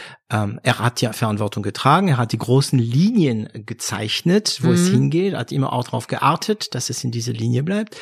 Ähm, ich glaube, ich bin jetzt kein Psychologe, aber ich glaube zu hören, dass da dieser Wunsch bei dir noch ist zu skalieren oder ja, ist es definitiv? Mh, hm. also der der, der Wunsch, der hm. Plan, also es liegt, es liegen zwei Wege in der Schublade auch. Ähm, mhm. und es war von Anfang an auch das Konzept. Also als ich zur Bank gegangen bin, war das nie nur ein Mama-Spa. Mhm. Das war immer gedacht Franchise. als Franchise. Ähm, und oder, also jetzt nicht als Bar, sondern auch kleinere Parzellen für zum Beispiel Kosmetikerinnen, die sich selbstständig machen wollen mit einem Studio, also so Mamas Studios, ja, mhm. die sagen, ich will ein, zwei Kabinen, ich brauche jetzt nicht, weil das, der Invest ist oh, natürlich. Wow, da hast du sogar ein Der Invest ist ja Konzept. riesig, ja, klar. der Invest ist ja riesig für so ein Mamas Bar, ja, und das ist, äh, das Die mietet kann, sich bei dir ein, dann? Nee, sondern die macht wie ein Franchise, die macht ihr eigenes Ding, mhm. ja, aber eben bekommt den ganzen Support, die Treatments, die, mhm. die, die, die, Produkte, also auch so ein Einkaufsverbund mhm. ähm, eben über uns, ähm, Schulungen, ähm, das Kaufmännische, das ganze Backoffice, mhm. Buchhaltung, was weiß ich. Ist aber selbstständig. Ist aber selbstständig. Das ist interessant. Ähm, weißt du, wie es bei Tätowierer läuft? Nee. Also Achtung, es gibt Tätowierer und Tätowierer. Ne? Mhm. Äh, wir haben hier in Stuttgart der Luke Atkinson, der ja. große, große ja, Name. Du warst bei ihm? Ja. Ich auch, ja. Also beziehungsweise beim Blaise, aber der bei Blaise, Luke. Blaise, ja. Mhm, Blaise genau. ist ja auch Franzose. Ja. ja, mhm. deshalb hat sich über Tintin, ja, über Tintin. die Rakete sehr gefreut. Ja, also wir reden gerade von äh, Christinas Tattoo. Sie hat eine wunderschöne Team- und Struppi-Rakete, äh, genau. mit der Team ähm, und Struppi und alle auf den Mond gegangen sind. Richtig. Ähm, und bei Tätowierer haben sie das, dass ähm, die Gast, also wenn du ein Tattoo-Studio hast, der berühmt ist und ähm, sehr, sehr viel zieht, hast du Guest-Tätowierer und ja. die bezahlen. Da sie kommen dürfen. Ja. In ah. Frankreich, ich weiß nicht, ob es noch so läuft, aber auch in bestimmte Cafés auf die Champs-Élysées, also so große Namen, zahlen die, äh, die Bedienung zahlen, um da zu arbeiten. Echt? Ja, ja, ja, aber die machen aber auch Geld, ne? Ja. Okay. Und äh, wenn du denkst, dass gewisse Tätowierer ja so 150 bis 200 Euro die Stunde nehmen, wenn sie ja namhaft sind, ähm, ja, dann geben sie dann wiederum 50 Euro äh, weiter. Weiter. Genau, deswegen dachte ich, aha, ja, ist interessant, ne? Nee, nee, so nicht. Also die die Option gibt's oder das gibt's, aber das wäre deutschlandweit. Ähm, das heißt, ich wäre auch am Reisen, mhm. viel unterwegs und ich glaube, das Next, möchte ich einfach Next Level nicht. erst. Mhm, Ne? Das möchte ich einfach nicht. Und ähm, es ist auch im Mamas Bar noch nicht so, dass ich sage, es funktioniert äh, komplett ohne mich. Also Mhm. es ist äh, jetzt gerade eh wieder ja mit Corona. Also ich Mhm. bin froh, toi toi toi, dass wir wieder arbeiten dürfen, dass die Kunden Ja. kommen, dass sie eben nicht sagen, oh, ich brauche die Distanz, ja, weil wir arbeiten einfach wahnsinnig körpernah. Mhm. Und ähm, äh, ich glaube, ich wünsche mir schon, weil ich, also so die letzten zehn, äh, die letzten 20, 25 Jahre waren schon sehr rastlos äh, und sehr bewegt. Und ähm, ich bin schon an dem Punkt, wo ich sage, es ist auch okay, mal eine Zäsur zu machen und mal Die Routine zu genießen. Einfach mal die, also das, was mich früher wahnsinnig, wo ich, wo ich so getrieben war und immer so, ich muss was Neues machen, next, next, weiterentwickeln, jetzt müssen wir das machen, ist jetzt schon auch noch so. Also ich habe, wie gesagt, auch in Mamas bei, wir haben jetzt das zweite Stockwerk noch renoviert, ähm, jetzt wird meine Vermieterin baut an, also ich krieg auch mehr Fläche dazu. Ja. Aber ich glaube, ich möchte einfach das jetzt mal so konsolidieren und, und erhalten und mal nicht irgendwie Dinge so mit der Brechstange machen. Also das ist so ein bisschen schon das, was mein Learning aus, aus dem Vergangenen ist. Und das ist für einen Menschen wie mich ganz arg schwer. Also ich muss mich selbst zügeln und äh, ich bin ja schon eher so ein ja, ein quirliger, äh, intuitiver Fast-Forward-Typ. Ja. Also Machertyp. ja, erst machen, dann denken. Mhm. Ja, ich Mhm. glaube, das ist was, was mich schon äh, ein bisschen charakterisiert und das sind aber auch immer, wenn ich dann in blöden Situationen war, wo ich dann, da habe ich mich dann über mich selber geärgert und habe immer wieder genau das dann rausdestilliert und habe gesagt, ja, du hast einfach wieder nicht lange genug oder gar nicht oder nicht ausreichend drüber nachgedacht. Ein ja? Muster. Hier. Genau, also das ist ja das Schöne, dass man manchmal auch so Selbstbeschau übt, ja, und so Muster an sich erkennt und ähm, auch da versucht zu optimieren und zu sagen, nee, das ähm, muss man vielleicht dann an der Stelle muss man mal auch an dem eigenen Charakter ein bisschen arbeiten, ja, oder an man der muss Person, aber fähig sein, seine Muster zu erkennen. Ne? Das ist Ja. immer schwierig. Oder man muss halt die Leute haben um sich, die man vertraut und die einem neutral aufmerksam machen auf diese blinde Flecke, äh, blinde Das, Flecken. äh, Also, genau. Also da habe ich eben meinen Mann, ja. Das ist Mhm. derjenige, der wirklich, der, ja, der dann Mhm. immer, also auch nicht reibungslos natürlich und das hört man auch manchmal klar, nicht gern, ja. nicht, ja. Ich sage, hey, was, was soll das jetzt? Raff dich mal, ja. Wo Mhm. ich dann denk, erst natürlich, äh, Ja, wie jetzt? Moi, ja, Moi. ich doch nicht, ja. ähm, und äh, dann aber irgendwann doch sie eigentlich einzig, der hat halt äh, genau ins Schwarze getroffen, Mhm. ja. Und äh, da bin ich ihm auch echt sehr, sehr, sehr dankbar. Ja. Das, und das ist auch der einzige Mensch, von dem ich sowas akzeptieren würde. Also der Ja. erste, Ja. Witz, wirklich der erste und der einzige Mensch. Äh, Dann hast du den richtigen geholt. definitiv, ja, ja. Also da, Ja, also äh, wir, also ich, ich glaube, bei vielen ist es so. Also es, ich habe jetzt ein paar Leute kennengelernt, die wirklich alleine durch die Welt äh, erfolgreich gehen und an sich alleine arbeiten. Oder sie geben ihren ihren Quellen nicht preis. Das kann auch Mhm. sein. Aber sehr oft ist unser Partner ähm, unser bester Berater. Ja? Ja. Wenn man da das Glück hat, einen Partner zu haben, der ähm, der mitdenkt Ja. ne, oder mitdenken kann oder mitinteressiert ist. Äh, das heißt also skalieren vielleicht mal, wenn die Kinder größer sind. auf jeden Fall, aber nicht jetzt. Also die nächsten fünf Jahre ist es, glaube ich, kein Mhm. Thema. Okay, also die Firma läuft gut, ähm, Break-Event ist da, man verdient Geld, man ist zufrieden, man hat eine Routine, es gibt Prozesse, man kann sich ein bisschen zurückziehen aus dem Operativen. Äh, vielleicht manchmal kannst du ein bisschen Ruhe haben, Urlaub nehmen und dann, nein, ah, skeptischer Blick bei Urlaub. Ja, also ähm,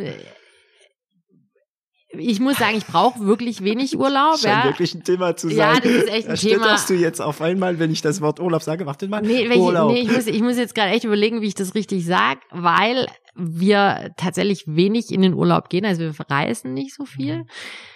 Und wenn ich, wenn wir im Urlaub sind, sind wir nicht im Urlaub. Also wir, ich arbeite eigentlich immer. ja. Ja. und es ist ähm, wirklich, wirklich so, ähm, dass eigentlich auch immer, wenn wir im Urlaub sind, dass irgendwas schief geht. Also ich kann mich äh, an wenig Urlaub erinnern. Also dieses Jahr war es so, dass ich eine Mitarbeiterentscheidung, da habe ich eine wirklich fristlos dann rausgenommen. Ja, die wäre eh zu Ende August gegangen, aber Mhm. Hat ich es habe nicht dann gepasst?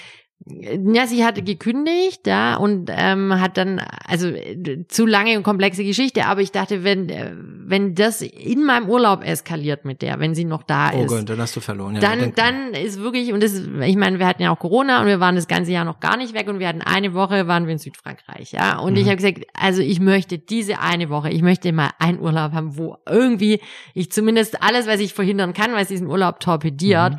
Ähm, was, was, äh, dass ich das auch möglich mache.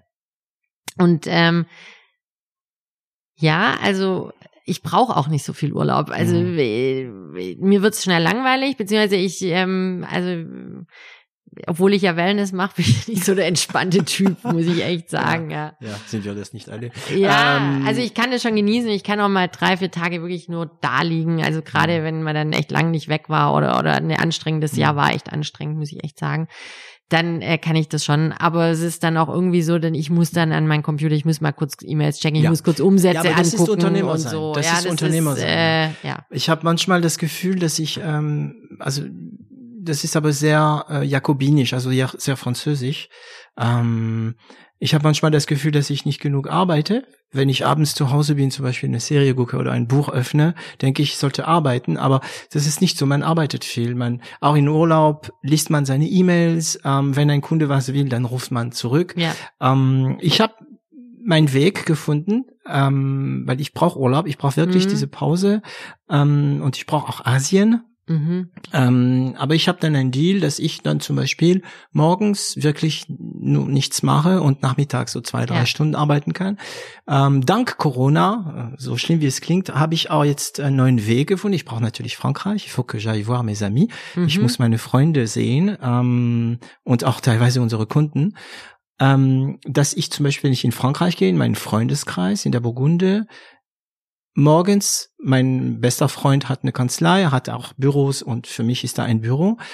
Ich gehe morgens arbeiten und nachmittags dann ähm, nicht. Ja. Ja. Und dann ist man in Urlaub, aber man entspannt nicht wirklich. Genau. Ja. Das ist, das ist so, also das ist auch immer ein Diskussions- und Gesprächsthema bei meinem Mann und mir, weil ihm geht's genauso. Er ist natürlich auch nie off, ja. Hm. Und ähm, wir haben dieses Mal dann auch gesagt, wie machen wir es? Weil er musste im Büro, hat gesagt, ich, ich gebe dir eine Zeit, wo ich erreichbar bin, wo ich auch Themen kurz bearbeite, aber danach ist wieder gut. Und das hat echt gut funktioniert und ich habe das dann auch ähm, bei mir im Team so kommuniziert. Ich habe äh, blöderweise hat mein Mann dann bei sich im Team gesagt, morgens und ich habe gesagt, nee, ich möchte es abends. Dann waren wir trotzdem so ein bisschen, habe ich gesagt, okay, das müssen wir für den nächsten Urlaub vielleicht noch hinkriegen, dass wir beide Mhm. irgendwie sagen, und es hat sich irgendwie, ich fand abends war dann irgendwie besser, weil dann hängst du nicht morgens schon irgendwie mit Ja. dem Kopf irgendwo drin. Braucht man einen Deal dann. Genau, und das war dann eigentlich echt, äh, echt super, ja. Und so äh, kann das, kann das ganz gut funktionieren. Mhm.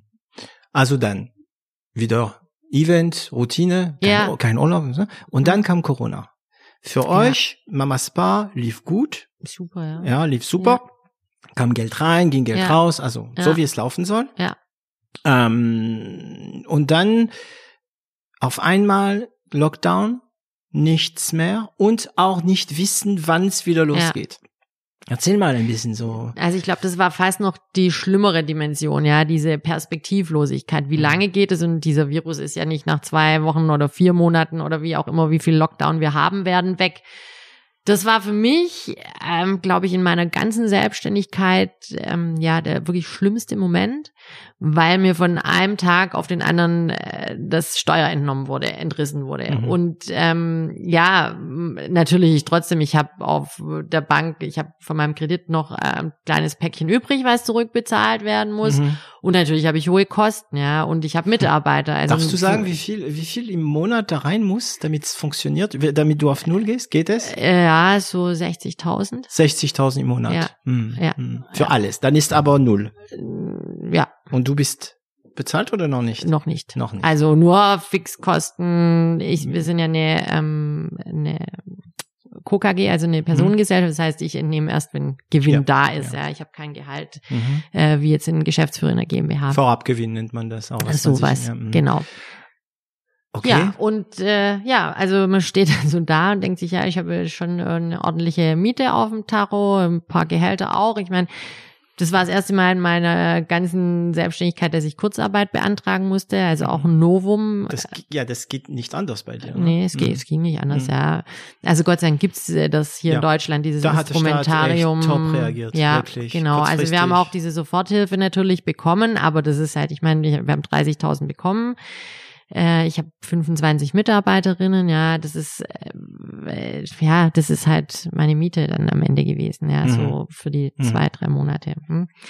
Und ähm, ja, alles, was du an Warenlieferungen ja, weiß ich, die zwei, drei Wochen davor bekommen hast, das musst du ja bezahlen. Ja, ja. das ging, es ging nur Geld vom ja. Konto runter und es kam nichts Neues. Das ist ja wie ein Schiff, ne? Wenn du die Motoren ausschaltest, dann, dann, dann gibt es noch Inertie. Genau, und kurz davor haben wurde, also zuerst wurden ja die Schulen geschlossen und dann mein Laden und dann saß ich hier mit meinen zwei Kindern, ja, ähm, die haben dann die ersten zwei Wochen war hier einfach Chaos, ja, weil die hatten, die haben gedacht, sie haben jetzt Ferien, ja, ist ja super, ja, ja bis ich die dann morgens mal irgendwie, also bis wir uns hier strukturiert haben, unseren Alltag war schon äh, nicht so ganz einfach und nebenher hast du halt diese Existenzängste und das war wirklich seit langem, ganz, ganz langer Zeit mal wirklich wieder dieses Gefühl am Abgrund zu stehen, wo du sagst, okay, jetzt ist, jetzt kann es echt kippen ähm, und ich habe auch geweint, ja, ich habe gesagt äh, mit meinem Mann, ich so, hey, mach das jetzt Hast noch. du echt nicht mehr weiter gewusst? Ja, das war so, mhm. weil das also ich habe halt ein Unternehmen, wenn ich jetzt äh, Blutsgeschwister, ja, da hätte ich im, hätten alle im Homeoffice arbeiten können, wir hätten unsere Produktion machen. Also klar wäre es wahrscheinlich manchmal mit, kommt das Schiff jetzt noch pünktlich an und natürlich unsere Einzelhändler, an die wir beliefern, die stornieren vielleicht Ware. Mhm. Aber ähm, es wäre nicht dieses Vakuum gewesen. Aber bei mir war es wirklich wie so ein Dornröschenschlaf. Ja, wir waren zu. Mhm es ging nichts mehr und ich hatte eigentlich keine Möglichkeit. Ja, ne? ich hatte keine Möglichkeit, irgendwo Umsatz zu generieren, außer und das war dann irgendwie so, das war dann so wieder dieses okay, also ich kann jetzt natürlich hier irgendwie verharren und gucken, was über oder Wohin ich agiere. Mit der Energie? Hm. Ja, ich agiere. Ich hm. muss irgendwas tun. Also das war genau das, was ich mit meinem, mit meinem Mann besprochen habe. Sage ich jetzt okay, forget it, ja, das ist zu viel, was da jetzt aufläuft. Zumal man ja eben wie gesagt auch nicht wusste. Erst dachte ich, ah ja, bestimmt nach den Osterferien geht's weiter. Und dann hieß es ja, nee, wir haben ja noch, also es bleibt weiter zu, ja, nicht so um Gottes Willen, ja. Ähm, und dann habe ich gesagt, du, ich weiß nicht, wie das weitergehen soll, ja, ob da Kunden überhaupt irgendwann wieder kommen, wie wir arbeiten können, weil ja. wir sind nah am Kunden, wenn wir eine Gesichtsbehandlung mhm. machen, die können keine Maske aufhaben, ja, oder ja. bei einer Massage, wenn du auf dem Bauch liegst mit der Maske oder unsere Schwangeren, Spa-Bereich, wie soll das alles mhm. gehen, ja, das ist, äh, ja. Und ähm, ich habe auch gesagt, ich, ich so, ich weiß nicht, soll ich aufgeben? Es, äh, oder oder stecke ich jetzt wieder Energie rein und nachher ist es umsonst. Umsonst, ja. Und dann war irgendwann hat man gesagt, nee, jetzt hast du so lange gekämpft und jetzt steht das Ding gut da und jetzt komm. Also der hat Durch. mir dann mhm. Ja, und ich habe gesagt, okay, du hast, und meine Kinder haben dann auch gesagt, ja, Mama, nein, du musst jetzt nicht so, ja, aber ich will jetzt auch für euch hier da sein und ihr braucht mich auch. Und dann haben sie gesagt, nein, wir kriegen das alles alleine hin. Mhm. Kümmere dich ums Mamas war. Das war ganz süß. Also es war wirklich so eine, oh, super. auch für die Familie echt so eine, so eine gute Sache, ja, weil die mir dann so quasi sagen, auch, weil ich, ich habe gesagt, es tut mir so leid, ich bin hier gar nicht mehr anwesend, mhm. ja, ihr müsst irgendwie, braucht Betreuung und ich hänge dann nur am Rechner und gucke, mhm. wo ich Förderhilfsprogramme und was weiß ich, ja. Okay, und dann habe ich gesagt, na gut, dann gucken wir jetzt, wie wir Geld verdienen können. Ja, und wir haben ja einen Webshop auch immer so ein bisschen gehabt. Ja, der ist aber natürlich sehr stiefmütterlich gelaufen. Das ist mal, wenn die Kundin was nachbestellt hat. Und dann habe ich ganz viel darüber gepusht. Ich habe Newsletter geschrieben, habe Sale-Aktionen gemacht, mhm. habe natürlich auch so ein bisschen, ja. Und die Kunden für die Kunden war es vielleicht auch die Möglichkeit, wieder die Verbindung zu ja. Amaspa zu haben. Mhm. Das war auch echt wichtig, genau, mhm. dass die uns nicht vergessen haben mhm. und ähm, auch wirklich dieses ähm, Buy Local, ja, dass ich sage, hey, ihr könnt hier wirklich, also wenn ihr uns liebt und wenn ihr wollt, dass es uns auch noch weiterhin gibt, ja, dann ähm, bitte, bitte, bitte ähm, kauft, ihr braucht ja trotzdem Kosmetikprodukte, ja, wir mhm. schicken euch das, wir liefern, ähm, wir beraten euch auch gern telefonisch, wir haben eine Hotline eingerichtet, ja, also. Also wieder unternehmerisch unterwegs. Ah ja, wir haben gekämpft, ja, mhm. und ähm, ja, dann ging's ja Gott sei Dank weiter, ja. Mhm. Und äh, dann kamen Gott sei Dank auch die Kunden wieder und ab dem Tag, wo dann die Schulen und Kindergärten wieder geöffnet haben, war es, also wir haben äh, die besten Monate ever. Also wir hatten jetzt mhm. den besten August seit Bestehen. Mhm. Wir hatten den besten September seit Bestehen. So eine Bugwelle sozusagen. Einfach. Ja, ne? das ist, ich glaube auch wirklich, weil die Frauen auch also denen ging es ja wie mir, die saßen zu Hause, viele Homeoffice, ja, Kinder nebenher mhm. und jetzt habe ich ja schon ein bisschen ältere Kinder, aber wenn ich mir überlege, ich hätte jetzt einen Dreijährigen und einen Fünfjährigen zu Hause sitzen, ja, um Gottes Willen. Mhm. Was machst du mit denen, wenn du auf keinen Spielplatz kannst, nirgendwo hin, ja, ich meine, äh, meine Kinder, die können lesen, die können selber irgendwie, wir haben dann Die Schule hat dann Gott sei Dank umgestellt und wir hatten Moodle und Mhm. äh, klar, wir hatten dann nicht genug Devices zu Hause, weil ich an meinem Rechner gearbeitet habe und beide Kinder dann natürlich auch noch blöderweise gleichzeitig irgendwie WebEx hatten. Dann habe ich aus dem Mamas Bad dann von der Rezeption einen Rechner geholt und so, ja, einfach, also Damit es funktioniert überhaupt. aber so ging es ja nicht nur mir, ja, so Hm, ging es ja, ganz ja. vielen Frauen. Also es gibt auch viele Familien, die äh, bei Corona, äh, denk mal nach, es gibt Familien, die haben keine Fünfzimmerwohnung Nee. und wenn alle Kinder gleich sind und dann haben sie so zwei Kinder und Ja. die müssen alle online und die Ja. haben vielleicht in der Familie nicht so viele Tablets und Laptops, also es war schon. Ja. Ja. Also jetzt ist alles wieder mehr Gut. oder weniger normal und ja, gut. alles gut, wirklich, alles äh, super, so könnte es weitergehen, aber klar, heute früh schaust du in die Zeitung und siehst irgendwie äh, 4000 Neuinfektionen, und ja, denk mal, dann, op, op, op, op, dann op. wird's mir anders, zumal ich auf jeden Fall dieses Weihnachtsgeschäft brauche, ja, also Mhm. das ist für mich ein Wie viel ganz, Prozent macht Weihnachtsgeschäft aus?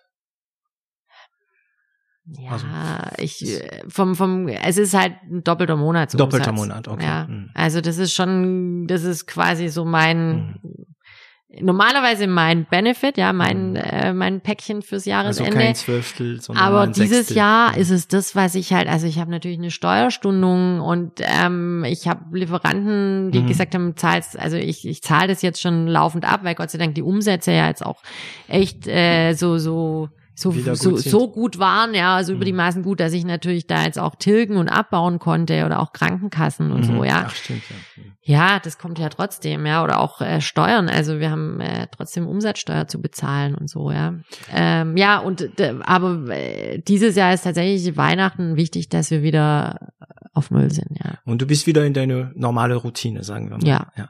Hast du eine Routine? Also hast du so Tagesroutine? Ja, anders wird's gar nicht gehen. Also ich habe einen wirklich sehr durchgetakteten, orchestrierten Tag. Ähm, ich muss, äh, klar, mit zwei Kindern, denn Mhm. die haben natürlich irgendwie, die spielen Hockey, die haben ihre Aktivitäten. Ich, äh, man muss einkaufen, man muss äh, den Mhm. Haushalt ja irgendwie auch im Und das machst du immer getakt. Das ist getaktet, ja genau. Also morgens ist immer, ähm, die gehen aus dem Haus, ich check meine E-Mails, guck so die ersten Dinge, die am Tag anstehen ähm, und äh, dann dusche ich und dann fahre ich meistens ins Mamas Bar runter, mache dort meine Arbeit, hole die Kinder ab. Ich habe jetzt auch mit Corona, also die waren ja beide Ganztagesschüler und ähm, habe eigentlich gemerkt, prinzipiell funktioniert das für uns hier zu Hause so ganz gut, also weil die eben jetzt auch Hausaufgaben haben, während ich, ar- dann kann ich noch was arbeiten und habe jetzt eine Nanny.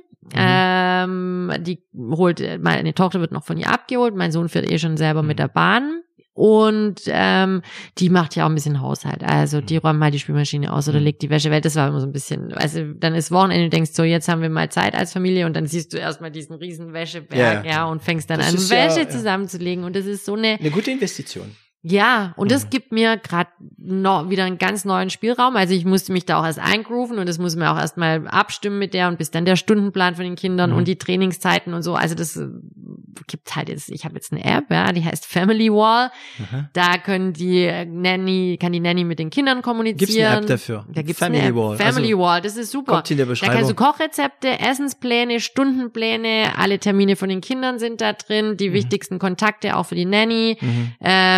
Ähm, die Kinder können dort mit ihr schreiben über ihre ähm, Handys und das ist, also das hilft mir schon mal so dieses den privaten Bereich zu organisieren. Das heißt, du bist halt den ganzen Tag bei Mamas Bar, während das alles Ja, Hintergrund läuft. ja, Dank Nanny Ja. und App. ja, Und dann kommst du abends und genau. Also ich habe drei Tage, wo ich bis 16:30 Minimum arbeiten kann. Das sind Dienstag, Mittwoch, Donnerstag. Da hat mein Sohn auch Mittagsschule. Und äh, Montag und Freitag sind ähm, kurze Tage, da mache ich die Kinder dann ab eins. Entweder arbeite ich dann von zu Hause, also da mache ich dann gern so Sachen wie Finanzplanung, Gehälter, also so, wo ich Ruhe brauche und wo ich ja einfach fokussiert so sein fokussiert muss. sein Mhm. muss und meinen oder Newsletter schreiben. Das, da lege ich mich gern hier aufs Sofa und bin kreativ und schreibe dann mein Newsletter. Machst du das noch, so Ja. dieses, äh, ja. Ähm, was machst du irgendwas, um weniger arbeiten zu müssen oder mehr leisten? Also hast du gewisse Methoden, um, um, um schneller zu sein, also Lifehacks oder, oder arbeitest du, also benutzt du Tools? Tools. Also ich bin ähm, ein absoluter Checklisten-Fan, ja, oder Aha. ohne das wird's gar nicht gehen. Ich auch auch eine App, die nennt sich Todoist To-Doist. und die finde ich super, weil äh, einfach so viel Sachen, also egal ob es Kinder sind oder Mitarbeiter oder im Mama Spa, dann äh, weiß ich, die Dusche tut nicht, Mhm. da läuft das Mhm. Wasser, dann ähm, neue Mitarbeiterin onboarden, äh, da neues Brand Diese oder Produkte tausend bestellen, tausend kleine Sachen, die einem ja auch von allen Mitarbeitern oder auch von der Familie irgendwie zugerufen werden. Und Mhm. wenn ich das nicht irgendwie sortiere, dann äh, verrutscht's oder ich vergesse einfach auch Dinge. Also das ist eine Methode. Ne? Ähm, es ist ja so, dass man hat im Tag privat und geschäftlich tausend Sachen im Kopf. Ja. Und wenn man sie irgendwie nicht ablagert, Ja. äh, wie auch immer, ne? Ja. Also ein Zettel, also es gibt Leute, die haben Zettel überall, Ja, andere haben früher, Apps, ja. ja. Mhm. Ähm, wenn du das nicht ablagerst, dann bist du nicht frei für den Rest. Genau. Und das heißt, sobald du dran denkst, oh, ich muss das und das machen, zack, machst du sofort. Sofort. Es funktioniert natürlich nur, wenn du das machst. Und wie gehst du dann mit diesen ganzen Notizen um? Also ähm, auch sehr strukturiert und organisiert. Ja, ich habe ähm, die in diesem To-Do-Ist kannst du verschiedene Projekte anlegen und ich habe zum Beispiel für ähm, ich habe ja so ein paar leitende Mitarbeiterinnen oder meine Rezeption, die dann auch ein paar Aufgaben übernehmen und das trage ich denen dann da ein. Also Rezeption, To-Do, bla bla das und Mhm. das. Äh, Erika das und das erledigen. Ähm, das gleiche habe ich für meine Nannies auch. Ja, Mhm. denen schreibe ich dann auch und ich mache das immer abends. Das ist so mein letzter Task wo ich dann das Handy weggehe und äh, schlaf oder noch was lese oder was anhöre, ähm, dann gehe ich meine Tasks durch und äh, guck, was habe ich, er- oder wenn ich es erledigt habe, mache ich es natürlich gleich, aber was ist, was habe ich vergessen abzuhaken? Manche Dinge muss ich auf den nächsten Tag verschieben, weil ich sie nicht erledigt habe. Und dann gibt es ja auch so Dinge, die musst du irgendwann mal machen, du willst sie nicht aus dem Kopf verlieren, die die, die arbeite ich ab, wenn ich mal wirklich viel Mhm. Muse habe. Also ich priorisiere das. Und ähm, ja, das, also es hilft mir. Ich habe für alles eine Liste, wirklich. Aber ich muss witzigerweise, ich habe es meinen Kindern erzählt, habe ich das als Kind schon gemacht. Ich habe meine Stofftiere katalogisiert und Was denn? Ah. Du hast deine Stofftiere. ja, ich hatte alles. Ich habe meine Bücher in Listen. Wenn ich die ausgeliehen habe, habe ich das notiert.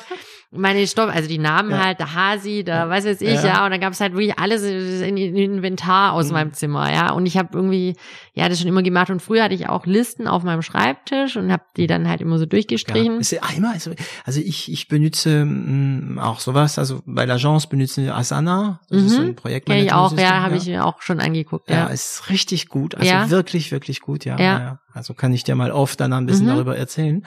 Ähm, und für die Notizen benutze ich halt Evernotes. Ja, Ähm, das ist wirklich, also das ist so, du hast es aus dem Kopf und es ist immer so irgendwie befriedigend, also in Asana zum Ja. Beispiel, wenn du eine Aufgabe als erledigt markierst Oh, und das, das juckt, das, also bei uns dann rutscht es automatisch in der Spalte Done. ja, Ähm, das ist, ähm, also ich glaube, unabdingbar, weil sonst hast du einfach zu viel im Kopf. ja. Und dann geht's los. Also du verlierst, du vergisst nicht nur Sachen, sondern du hast dann keine Ideen. Du hast keine neuen Ideen. Und Genau. das ist ja unsere Aufgabe. Du bist nur immer konzentriert, ich darf das nicht vergessen, ich Ah ja, darf das, das nicht und das und das vergessen. und so ja. weiß ich, ich guck rein und Ja. wenn ich wieder Luft und Cover habe, gucke ich rein, was kann ich jetzt tun. ja. Und es erleichtert auch das Delegieren. Also, weil du einfach, du hast die Aufgabe übertragen Mhm. und ich kann ja auch sehen, ist es erledigt oder nicht. Ich Ja. muss nicht immer denken, hat sie das jetzt gemacht Genau, oder nicht? Ja, genau. also es ist für, für die Kontrolle und auch für das Loslassen ähm, ein ganz, ganz wichtiges Tool. Unabdingbar. Also ich könnte auch, also die meisten arbeiten. so. Also es gibt Ja. ein paar seltene Menschen, ähm, die ohne das können, Mein die Vater. einfach alles im Kopf haben. Ja. Ja, mein Vater Ja, ist ja. unglaublich. der Aber- wird 80 nächstes Jahr. Der hat alles im Kopf, alles. Mhm. Das ist, das macht es natürlich auch nicht leicht. weil Ist der kreativ? Ich, mh, ich finde, er ist kreativ. Er ist Unternehmer, also er hat eine Spedition. Ja, da bin ich jetzt auch so ein bisschen, also ich habe letztes Jahr Prokura bekommen, ja, so ein bisschen als Unternehmensnachfolge, wenn ihm was passiert, dass Mhm, Handlungsfähigkeit dass du- mhm. im Unternehmen besteht. Und habe mich natürlich, weil ich ja Dinge auch nie halb mache, ja, ähm, dann vor einem Jahr äh, mal auch so mir das alles so angeguckt und habe gesagt, Papa, ihr braucht eine Speditionssoftware, ja, und habe dann da ist eine Software implementiert das Mhm. letzte Jahr. Ähm, Und? Benutzt ja, er ist das? Super. Ja, ja, er ist gut, aber er braucht's gar nicht so. Er weiß in seinem Lager wirklich, wo alles steht, ja, nur die anderen nicht. Mhm. Also mein Vater kann dir, wenn du den jetzt anrufst, sagst, Papa, wo steht irgendwie äh, Dies also und das, und ne? das, er sagt dir hier bla bla bla blub. Aber ist er dann doch so produktiv? Ist, oder ist er immer, immer noch operativ?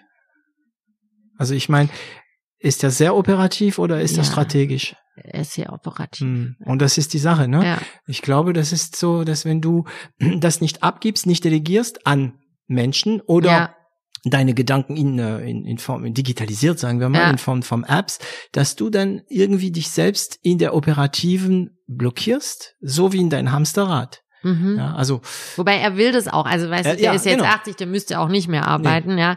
Das ist, der, der, das ist so ein bisschen wie bei mir mit dem Urlaub. Also ich glaube, wir können, er kann auch nicht ohne Arbeit und das habe ich, glaube von ihm Mhm. geerbt. Ja, ich bin irgendwie so, dieser Musikgang, das kann ich meine Zeit, aber ich, also mein, das ist auch viele sagen, ah, bist du nicht, du brauchst doch mal eine Auszeit, Mhm. du musst doch mal, aber mich, ich finde Arbeit nicht anstrengend. Ich glaube, das ist so der Unterschied, Mhm. warum ich jetzt nicht sage, ich brauche also klar, ich würde gerade gern auch wieder ein bisschen mehr Sport machen. Ähm, bei uns ist jetzt gerade personalmäßig ein Thema, dass meine Leitung äh, eben wegzieht und das, deshalb muss ich auch jetzt wieder mehr ähm, ja operativ tätig Ja. sein, ja.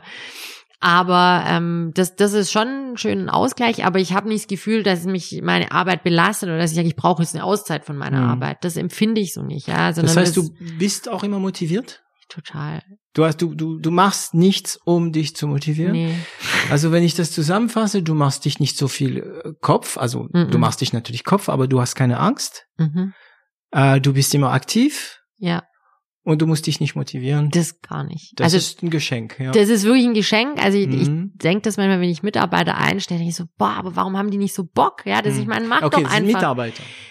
Ist ja egal, ob du selbst, also Mhm. ich, ich meine, ich habe ja auch als Studi gejobbt, ich habe Eis verkauft, Mhm. ich habe Zeitungen ausgetragen, ich habe gekellnert, ja, irgendwie. Und ich habe das aber alles mit der gleichen Motivation gemacht, wie ich jetzt hier Mhm. auch meine. Also Mhm. mir ist die Tätigkeit an sich egal, aber wenn ich was mache, mache ich es doch äh, mit Spaß und mit Ja. Freude und mache es gerne.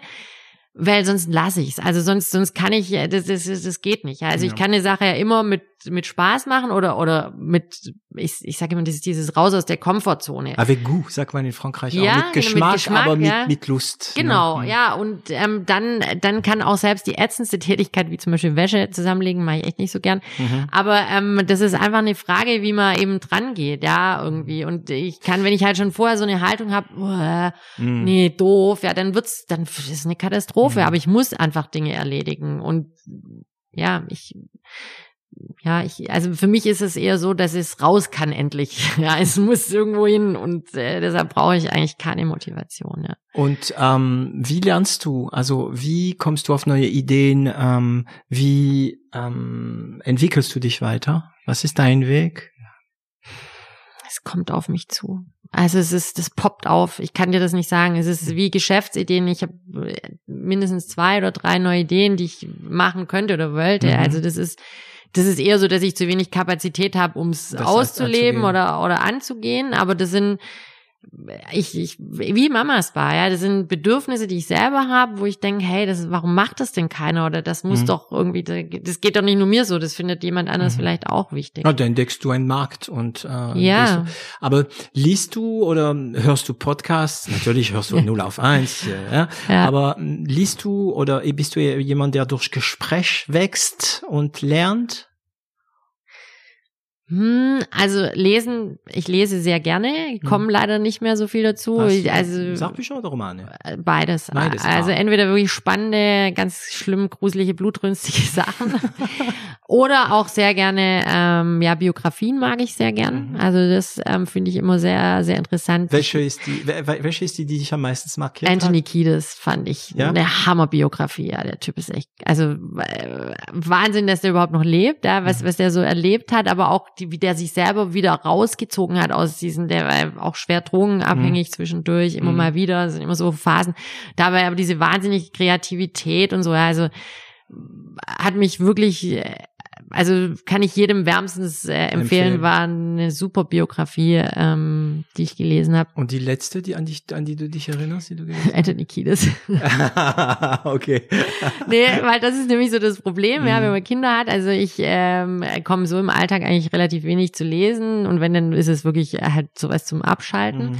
Und ich habe das früher immer gerne im Urlaub gemacht und so die ersten Jahre meiner Kinder muss man eigentlich immer gucken, dass sie nicht äh, ertrinken im Meer oder so, Mhm. ja. Und ähm, die, die die lassen dich halt nicht lesen. Du hast da nicht die Zeit. Und das ist jetzt so seit zwei Jahren oder seit drei, dass man sagt, okay, ich lese jetzt einfach mal am Strand und ihr macht, was ihr wollt. Mhm. Ähm, Ja, und dann ist es aber eigentlich eher so, dass ich dann echt äh, ja Romane lese, also wirklich seicht und oder nicht seicht, aber nicht, äh, also da, das ist dann so wirklich meine Auszeit, wo ich Mhm. abtauche. Ja. Ja. Aber sonst Inspiration ist eigentlich, also es ist äh, wirklich bei mir was sehr intrinsisches. Ja, das, äh, Intrinsisch. ja, das entsteht. Das kann, ich kann das nicht ähm, nicht festmachen. Ich denke mir das auch jedes Mal, wenn ich ein Newsletter schreibe, denke ich, boah, jetzt muss ich mir echt wieder was überlegen und ich kann ich jetzt, wenn ich dann immer meine alten Newsletter so cool finde, denke, Hm. hey, krass, das war Ja. voll die gute Idee. Nenne ich, Krieg aber das, ich das krieg, das kriege ich ja. nicht Mhm, hin. mhm. Und dann, dann äh, gucke ich mir so, also ich gucke dann natürlich immer nach Fotos und fange so an und dann sehe ich ein Bild und sag, ah ja, guck mal, und da kannst du anknüpfen und Mhm. dann, dann läuft's los. Mhm. Das spinnt sich dann so. Ich, Ja. ich lese gerne Biografien, Ja. die von Richard Branson. Auch Äh, interessant. war die Ja. letzte, ähm, ist schon verrückt. Also ich kann mich mit denen gar nicht identifizieren, das ist interessant. Äh, aber die, die mich am meisten markiert hat, die habe ich, glaube ich, mit, ich war vielleicht 17 oder 18, das war die von Charlie Chaplin. Ah, Also, ja, ja, krass. mir- dass du mit 17 oder 18 Charlie Ja, Chaplin ja, ja. Ich, Bio bin, ich bin liest. schon immer ein großer Charlie Chaplin-Fan. Mhm. Äh, Ich guck mir doch immer wieder mal seine Filme Mhm. an. Auch die ersten, also The Kid zum Beispiel, finde ich unglaublich inspirierend. Immer. Ja. Es gibt diese eine Szene, wo, wo er das Kind wieder findet und wo er weint und ähm, es ist, also die, der Typ hat ein Leben, das muss man, äh, ja, er hat Hollywood erfunden überhaupt, Ja. ne, damals. Ja. Und ähm, aber ja, Unternehmergeschichten, ja klar. Also dieses ähm, Richard Branson, das ist äh, Losing My Virginity.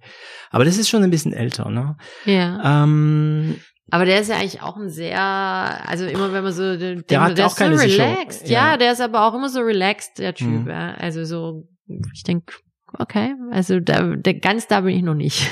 erinnerst du dich an, an, an, an das letzte, was du gelernt hast, wo du gedacht hast, ah, doch vorhin hast du es ja gesagt. Oder war das, als wir oft gesprochen haben, irgendwas war? Ähm, aber äh, weißt du noch, was das letzte, was du gelernt hast? Das letzte, was ich, also ich gut lerne, ich lerne ja eigentlich jeden Tag aufs Neue, weil ich ja Mhm. immer wieder auch neue Sachen anzettel. Aber momentan lerne ich tatsächlich diese ganzen ähm, ja Social Media Adverts, ähm, Mhm. diese ganzen Geschichten. Ja, das ist eigentlich so dieses. Fuchst du dich da rein? Da fuchse ich mich gerade rein. Das möchte ich jetzt echt wissen und verstehen. Also das ist einfach mir zu oberflächlich, wie ich das gerade betreibe. Und ich glaube nicht, dass ich das selber machen werde, aber ich muss, um es abgeben zu können, es erst selber verstehen. Also ich Mhm. muss wissen, ob das Was da jemand passiert. gut macht und Ja, so. Ja, ich habe genau. ähm, jemand, der zum Beispiel ähm, für mich so Google AdWords macht und das ist okay, aber ich weiß jetzt auch noch nicht, ob's, Mhm. also ich, ich kann es nicht vergleichen, weil ich es nicht kenne. Weil du es nicht kennst. Also machst du das, liest du dich durch im Internet und so. Also Ja. da gibt's ja genug Fälle. Genau.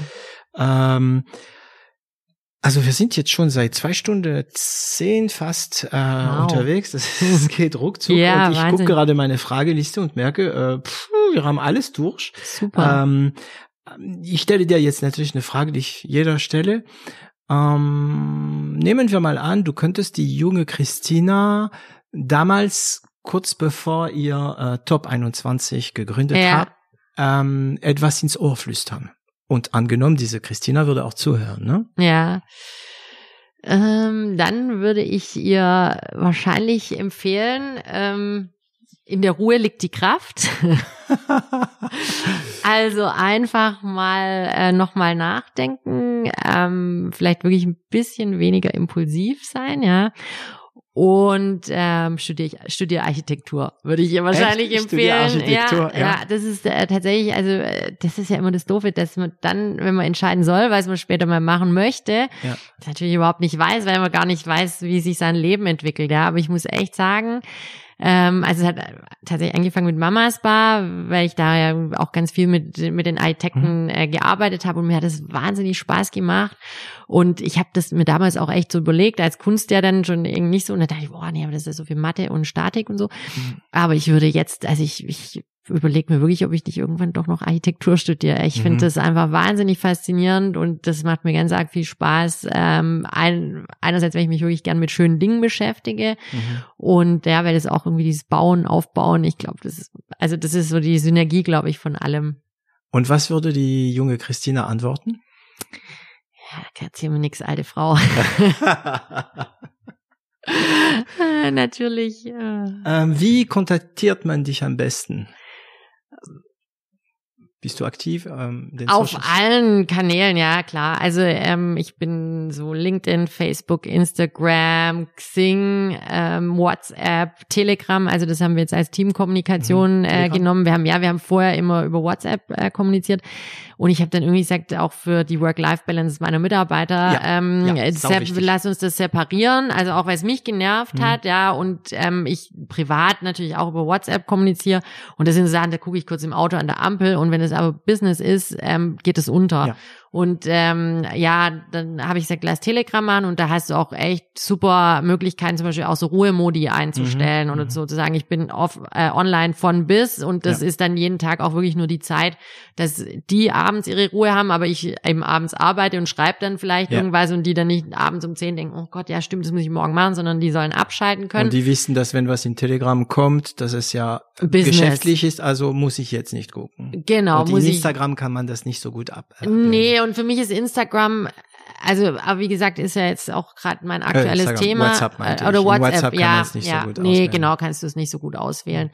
Und E-Mail natürlich auch. Am liebsten mag ich trotzdem äh, ein Telefonat mhm. eigentlich. Das ist äh, mir zehntausend Mal lieber. Erstens, weil Dinge schneller geklärt sind. Mhm. Zweitens, diese Schreiberei nervt. Mhm. Ich bin ja zum Beispiel mit E-Mails echt schlecht. Ja, das habt ihr ja vielleicht auch mal gemerkt, weil ich ich lese die, ich lese die auf dem Handy. Ja. Und äh, dann mal versuche ich meistens abends die abzuarbeiten oder morgens. Gelingt mir manchmal, manchmal auch nicht, wenn eben mehr als nur mhm. Ja, Nein ist oder so. Und ähm, telefonieren finde ich super, weil das kann ich in den ganzen Autofahrzeiten mhm. erledigen. Weißt du, wenn ich Kinder hole, wenn ich zur Arbeit fahre irgendwie. Ja. Und da kann man einfach viel schneller, finde ich, Dinge auch abstimmen, wie dieses, dann schreibt er wieder zurück und ja, äh, ja ist mit dem Telefonat oder natürlich am liebsten persönlich, persönlich. Äh, am besten geklärt, ja. Kennst du Slack? Ja, klar. Das ist auch cool. Also wir ja. sind bei Slack, Telegram habe ich noch nie gehört. Ja. Äh, die meisten, mit denen ich rede, haben Slack für die Firma. Habe ich auch. Wir haben es getestet. Mhm. Ähm, ich fand es wahnsinnig unübersichtlich. Ja, man muss es in der Hand nehmen. Ja, das ist also schwer. Äh, ja, das ist nicht etwas, was sofort ähm, verstanden wird. Ja. Aber wenn du dir ein bisschen die Zeit nimmst, ist es wirklich der Hammer. Und ich glaube, das macht auch, weißt du, wir, bei uns sind es nur Kommunikationssachen. Mhm. Er bittet das und das, denkt dran, heute mhm. ist das und das, heute kommt, ja. weiß ich, einer, der repariert die Dusche oder oder. Ähm, wir schicken nicht viel Dateien oder wir arbeiten nicht in mhm. Projektteams. Das ist anders als eine, als eine Office-Arbeit, weißt ja. du? Und dafür ist Slack äh, bestimmt geeignet. Für uns war es too big. Ja, too und big. ich mhm. wollte was, was die Mädels intuitiv verstehen, was ähnlich ist wie WhatsApp. Okay, ja. Mhm. Ja, ihr, ihr seid ja kein Tech-Firma. Nee. Genau. Und ja, Tech, keine ja. Agentur oder auch kein, ja. auch kein Industrieunternehmen. Ja, ja. ich glaube, da macht Slack äh, und die haben ja auch super viel ähm, Ergänzungen, wo du, wo du, du noch jede, also Plugins dann dir dazu bauen kannst und so. Das ist super. Ja, du kannst auch Asana einbinden, ja. und Evernote und so weiter ja. und so weiter. Ja. Ähm, was hast du noch vor? Heute oder allgemein? In dein Leben, ja. Also, ja, wie gesagt. Äh, heute endlich mal wieder diesen Podcast zu Ende bringen Nein, und arbeiten. Ist, äh, auch wirklich sehr bereichernder Donnerstag bisher gewesen, hat mir echt Spaß gemacht. Danke. Ansonsten, ähm, ja, also wie gesagt, äh, irgendwann tatsächlich vielleicht nochmal was lernen, also richtig lernen, was ganz Neues, Architektur. Architektur. Ja, mhm. das ist wirklich, irgendwie ist das jetzt so eine neue Idee von mir. Und ähm, ja, ich glaube tatsächlich eben diese Mama Spa-Idee weiterzuentwickeln. Also ähm, die Multiplikation in neue Standorte. Ich glaube, das braucht Zeit. Vielleicht was, was schneller oder ähm, mittelfristiger umsetzbar wäre, ist äh, ja Produkte. Produkte, mhm. eigene. Eigene Produkte. Duft. Schwangerschaftsprodukte. Schwangerschaftsprodukte. Mhm. Findet, ja. Gibt's, passt. gibt's vor allem auch schon wieder so wenig. Das so ist wenig, unglaublich, ja. ja. Es gibt bestimmte Zielgruppen, die nicht bedient werden, ja. Ja, das ist es gut, gibt schon, weil, es gibt halt Welle da, weißt du, und es gibt's beim DM und das auch fast jede Schwangere, die zu uns kommt, sagen, ich habe doch mein Welle da Öl. Aber es gibt halt auch so viel mehr als ein, hm. ein Schwangerschaftsöl. Ja. Also so eher im ähm, teureren Bereich wahrscheinlich, oder? Also ja, also qualitativ höher auch. Ja, Welle da ist Wobei ja nicht Welle schlecht super, von der ne? Qualität, ne? aber ähm, ja, wie wie es halt immer so ist, ein bisschen mehr lifestyleig, ähm, ja, genau. anders, besonderer und auch, ich meine, wir sind ein Mama-Spa, ja, wir haben ganz viel Schwangere, wo, ja, wo auch ein bisschen mehr Storytelling dazu passiert, ja, mhm. wo wir auch sagen, guck mal, so und so gibt's vielleicht für zu Hause dein kleines Package und dann kannst du das machen mhm. mit ein paar Anwendungsgriffen oder oder oder. Mhm. Also das ist was, da brüte ich äh, seit diesem Jahr und ich hatte jetzt auch schon mit dem einen oder anderen Produzenten Kontakt Aber das ist halt, also das ist das, was ich auch meinte mit diesem nochmal nachdenken und nochmal innehalten. Also früher hätte ich jetzt sofort losgelegt, hätte irgendwo eine Produktion gestartet. Und mittlerweile weiß ich schon, ähm, das ist halt damit nicht getan. Ja, also man denkt dann, ja, dann produziere ich halt und dann verkaufe ich die Produkte. Und ich weiß einfach aus Erfahrung, dass da noch 5000 Hürden dazwischen kommen. Ja. Und ähm, da das Jahr jetzt turbulent genug war, habe ich gesagt, jetzt äh, konsolidieren wir, wir atmen durch, wir schauen auch, was jetzt die nächsten Entwicklungen sein werden, ja. Mhm. Ähm, aber andererseits ist natürlich gerade dieses Corona-Ding hat mir halt auch gezeigt, wie vulnerabel eben ja. mein Dienstleistungsbereich ist, ja. Und ich möchte natürlich schon irgendwo noch ein Backup und ein Standbein ja. haben. Ja. Wobei also ich, ich, also Corona ist schon ein Black Swan. Also die Wahrscheinlichkeit, mhm. dass sowas passiert, sehr gering ist. Aber ja. ja. das will man doch. Man merkt seine eigene Vulnerabilität. Ja. Ja. Mhm. ja. Danke. Ähm, Gerne. Ja, ich werde jetzt meinen üblichen Endspruch äh, machen, bevor ich mich von dir verabschiede. Ähm, et voilà. Sie haben es geschafft, diese Folge wieder mal bis zu Ende zu hören und ich bedanke mich dafür. Sollten Ihnen diesen Podcast gefallen, vergessen Sie einfach nicht zu teilen, äh, darüber zu sprechen. Ähm, es freut uns sehr, wenn ihr euch meldet bei uns auf 0 auf 1.com. Und ähm, es hilft uns, wenn ihr darüber spricht, mehr Zuhörer zu erreichen. Zwingt eure Familie, zwingt eure Freunde, zwingt eure Kinder, äh, uns zu abonnieren. Ähm, Christina, je te remercie beaucoup. De rien. Euh, ça a été un très bon moment. Et salut Christina. Au revoir.